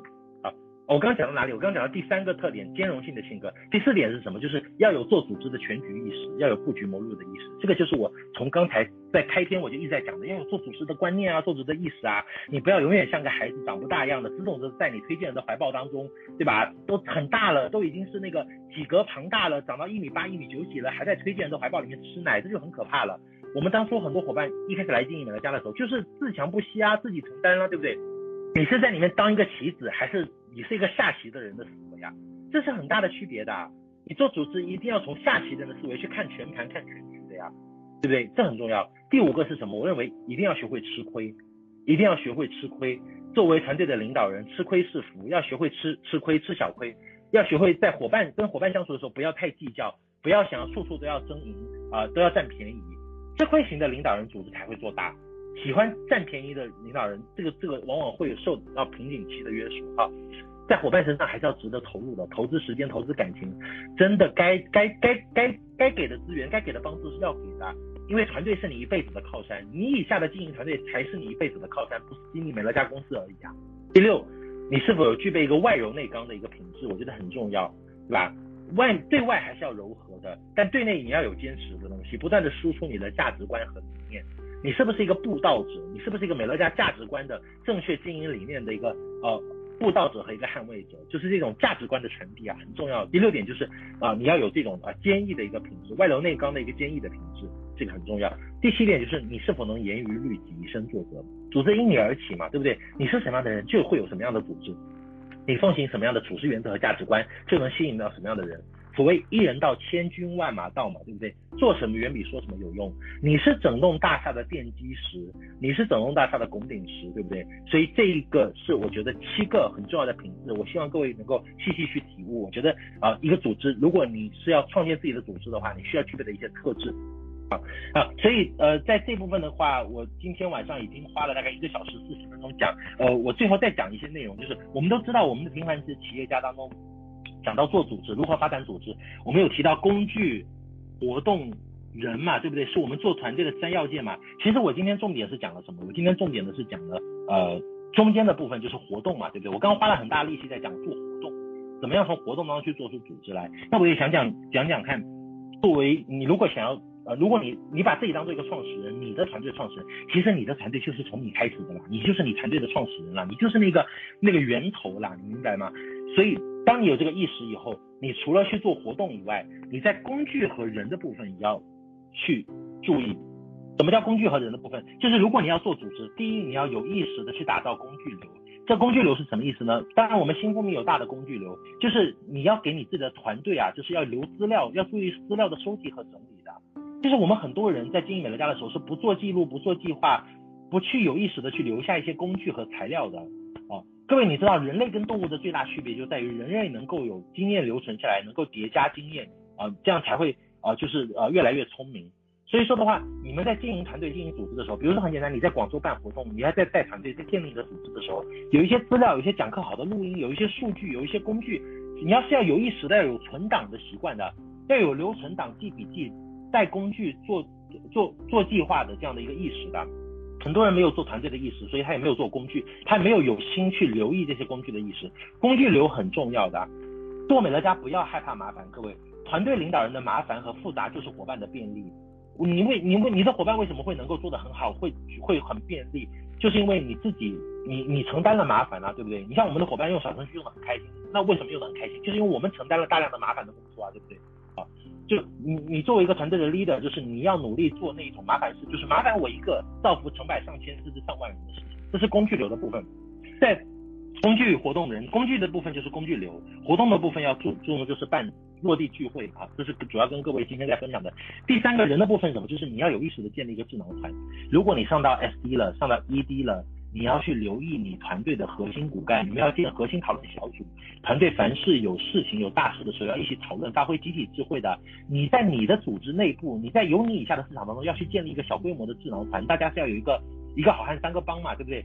我觉得至少每一个执行家族都要有自己的核心骨干，你们要经常开小会讨论的，每周要做什么事情，每月要做什么事情。我们中国人最大的弱点是什么？就是台面上不沟通，台面底下意见有很多。真的，有时候开会，我们自己包括公司 EDC 开会，我们都是这样的。台面上问大家有没有意见，有没有意见，什么意见都没有。最后会议开完，大家就私下讨论，呀，我觉得那个不好，我觉得这个不好。所以各位在团队内部一定要有个沟通机制。人的部分就是你要通过沟通机制去建立啊、呃、一个核心的团队。有什么问题，大家要能够挑明，要能够去表达，呃，去要能够去给予反馈。在你的团队当中，一定要有几个核心的领导人，相互之间是能够敞开天窗说亮话，能够表达自由的观点，然后大家都是心态比较成熟，能够一起去做很多的进步和决策的。我们的合作就是在当中不断的去磨合，去建立默契的，对不对？你看唐三藏带三个徒弟到西天取经，每个都很有个性，过程当中就是不断磨合，最后才能够成为一个取得真经的队伍的。所以的话，一流的人关注人，二流的人关注事。所以我觉得我们的新富密的优点也是在于如此，我们关注人的成长，而不是仅仅业务指标和事情的达成。好，所以一定要去关注人的成长，更多的去真心的帮助你的伙伴去成长。好，最后的时间，嗯，最后再占用各位时间，跟各位再讲两个重点的一些东西。我给各位，我给各位一个纲要，具体的很多的细节，你们自己去悟，自己去挖了。就是第一个是如何发展异地市场，很多人发展异地市场。觉得是什么呢？就啊，就过去推荐一个人嘛，这人要做美乐家，然后呢，我我就去如何如何，就乱做。我现在这两年，我发现我们新富密的有些领导人跑异地市场都是乱跑，花了大量的时间精力，对吧？到处乱跑，然后好像都在做美乐家，可是什么都没做起来，异地市场也没见得开枝散叶。异地市场不是乱跑的呀。我那天有写过一个带异地市场，我个人的，我个人的一个六个阶段，就是六个步骤。啊，这六个步骤是什么呢？第一个，当我在当地有一个种子选手的时候，我第一次过去，我是要让他定心的，告诉他以后我会经常过来支持你，你的每一个阶段我都会过来，然后我要带他看懂美乐家，走对流程，对不对？这是一对一的沟通。第一次去见这个伙伴的时候，可能真的是建立信任和一个一个沟通机制，建立一个感情基础。这是第一次去见异地的伙伴，当然这个去见他是有条件的。我不会说一个人跑来入会啊，随随便便我就去见他了。他一定是要你也表示你的诚意嘛，对不对？你得先上个 D 啊，上个三零俱乐部啊，或者上个 D 三啊，我才去见见你嘛，对不对？这才是值得的嘛。所以第一个阶段是先定心，再看懂，对不对？第二个阶段是什么？当这人开始经营了，他本店也开出来了，他已经呃上呃就上低了，上二十人、三十人了。这时候，我第二个阶段是去帮他谈经营者的，就是你准备好啊、你要他的新人，然后呢，我去你就约到咖啡馆来，我来帮你做 A B C 去引发，对不对？这是第二第二，这是我第二次跑异地市场去做的事情。但我去的时候，我还会再添加人脉哦，我还会再继续在当地挖掘种子选手。第三次可能去的时候，就是各位你明白吗？我们跑异地市场一定是要他有进展的。比如说这次我去，你带两个朋友来，我帮你谈。好，下一次去的时候，你就不是只是带两个朋友了，你一定是你的朋友可能也会有的要启动经营的，你也会带朋友来，你一定要邀更多的人出来给我谈，对吧？然后慢慢从咖啡馆的 A B C 变成小型的，可能哎办个沙龙啊，办个聚会啊，呃，在家里或者是在呃外面的咖啡馆也行，办个小型的说明会，再到后面办大型的说明会、中型的说明会或者大型的说明会。对不对？慢慢慢慢去，就是我每一次去异地市场是要有进展的。你没有进展，我是不会去跑的呀。我每去一次你的市场，你的团队就要大一次的。你没有成长，我去干嘛？对不对？这异地市场不是乱跑的呀。去你就是要帮他煽风点火，帮他加持的，对不对？帮他做 A 啊，去帮他去做 A B C 的一个那个了。然后到后面呢，当他的团队已经成型了，这个时候你第三阶段去的时候什么？你就不是说啊、去。帮他带看懂啊什么，也不是帮他去做伙伴的培训啊什么的，而是什么，也不是说帮他去做 A B C 引发。第三个阶段，你就是帮他做咨询和诊断，排线结构整诊断啦，啊，团队当中最近有没有什么事情啊，每个伙伴怎么样状态啊什么的，针对薄弱环节做一些培训啊，对不对？所以异地市场要点线面，各位，先有点，慢慢可能有点成线，有有两三个经营者就连成一条线了，有了线以后，最后才能够烧成一个面。很多人做美乐家没有做点线面的意识，各位。要有点线面的意识，先有点，点是只有一个点，那就是一个点嘛，对不对？一般就是两到三个点会连成一条线，有了线以后，煽风点火，添砖加瓦，加材加料，最后才能够变成面。你们这个做市场布局一定要有地域性的意识，这是第一点，我要跟各位在尾声分享的。做组织就是异地市场的发展，一定要有。策略的，不是盲目跑，瞎跑浪费钱，浪费体力，对吧？跑得好像很好看一样的，实际每次去都不出生产力，那跑干嘛，对不对？第二件事情是要跟各位说的，也是如何发展组织很重要的一点，就是，请你永远永远永远去推崇你的顶层团队，推崇大团队，这是新复命，这是你们最大的靠山和后台，你的向心力哦，各位，你的伙伴之所以在你还没有成功的时候愿意来跟你经营。不是因为你能说会道或者你很有能力，当然信任你是一方面，也不是因为说你的小门小户。我现在发现我们有一些的领导人，有一些的 SD 或者 ED 加啊，甚至我们有一些的可能就是更高拼阶的，可能 ND 的，他他有小门小户的意识或者如何，就是你在做推崇，在做组织教育的时候，你往往不会去推崇新复命，你天天教育对你个人的忠诚度和你小门小户的向心力，而你没有去推崇你最顶层上面的团队。这会导致一个问题，就是你的组织会不稳健，因为很简单道理，有一天出问题的时候，你再来找我们帮忙，你 hold 不住人的。其实，所以为什么很多人他的人之所以会被抢啊，会流失啊？各位，你们的团队为什么不稳啊？因为你们没有建立你们的伙伴对于最大的顶层的这个新蜂蜜这个团队，这个最大靠山的一个信，他没有对这个品牌的信任度，你用你个人的能力、个人的成绩单和个人小门小户的意识去培养他的向心力是没有用的，所以。在这个部分，还是要跟各位说，发展组织就是，其实有的时候就是信心很重要。你要学会去了解我们新蜂蜜的文化，不仅仅我们我们新蜂蜜这不是因为人多啊或者阶衔高阶多而已哦，就是我们最主要就是不仅仅是因为市场份额大，更重要的是我们长期奉行的价值观，对不对？真正传承和美美乐家和范德士先生正确的理念，几乎就华人世界或者中国大陆不是源自于我们的市场很多，也是深受我们影响的。你看现在在美乐家的经营部分有很多的一些。不要说别的，就是概念、特性和方法都是从我们这里出去的耶。就是我不晓得各位，当你提到我们的团队的时候，你有没有这种自豪感？如果连你都没有这种自豪感，没有一种归属感和认同感的时候，你的伙伴，你认为他对你的小门小户和小团队会有多大的信心呢？他有多少的信心往前走？他有多大的这个信心相信自己能够做大呢？对不对？你不要把他的信心建立在对你和你的小小家族的信任上，好吗？因为你的小家族是很脆弱的，而且是很容易让他很近距离的观察到很多缺点和不靠谱的地方的。你一定要推崇大的顶层的团队，这个才是你们力量的源泉。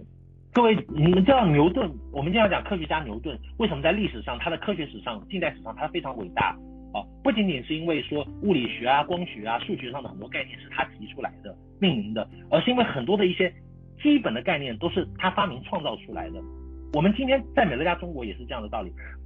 新蜂蜜之所以说很厉害的原因，不在于说我们人多势众啊，我们高阶很多啊，我们 CP 很多啊，不仅仅是如此，也不是因为说中国百分之八十啊什么的市场份额是源自于我们，而是因为我们做出的贡献度很多的一些基本的美乐家的概念和经营的方法，本土化的一些方法，都是我们一手挖掘发明出来的。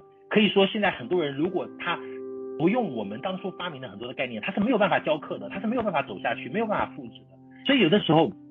是培养团队内部的这样的一个针对大团队的一个忠诚度和荣誉感非常重要，对你的组织是非常非常有稳固的。我希望各位在这一点上能够有一个意识啊，如果你一直格局很小的话，你的团队是不会稳的，因为永远都是只靠你个人，而不是靠新蜂蜜整个大的。你要看到更大的东西，新蜂蜜你背后有两百多位的高阶的执行 N 执行总监、全国总监和企业总监，他们为你。我为你出谋划策，他们的智慧是你的这个成功的保障，所以这点很重要。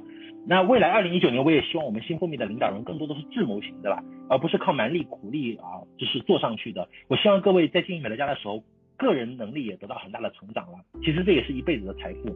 所以这大概是今天晚上。要跟各位分享的一些内容，就是呃，大概用了一个小时五十分多的时间，也很感谢各位啊、呃。我希望这堂课的录音，各位不仅仅只是听听就算，因为其中有很多东西还是蛮重要的。我觉得各位真的花时间反复去听一听啊、呃，尤其是对你们未来做大市场会很有帮助的啊、呃。那呃，大概今晚就是这样，也谢谢各位收听，那就到这里。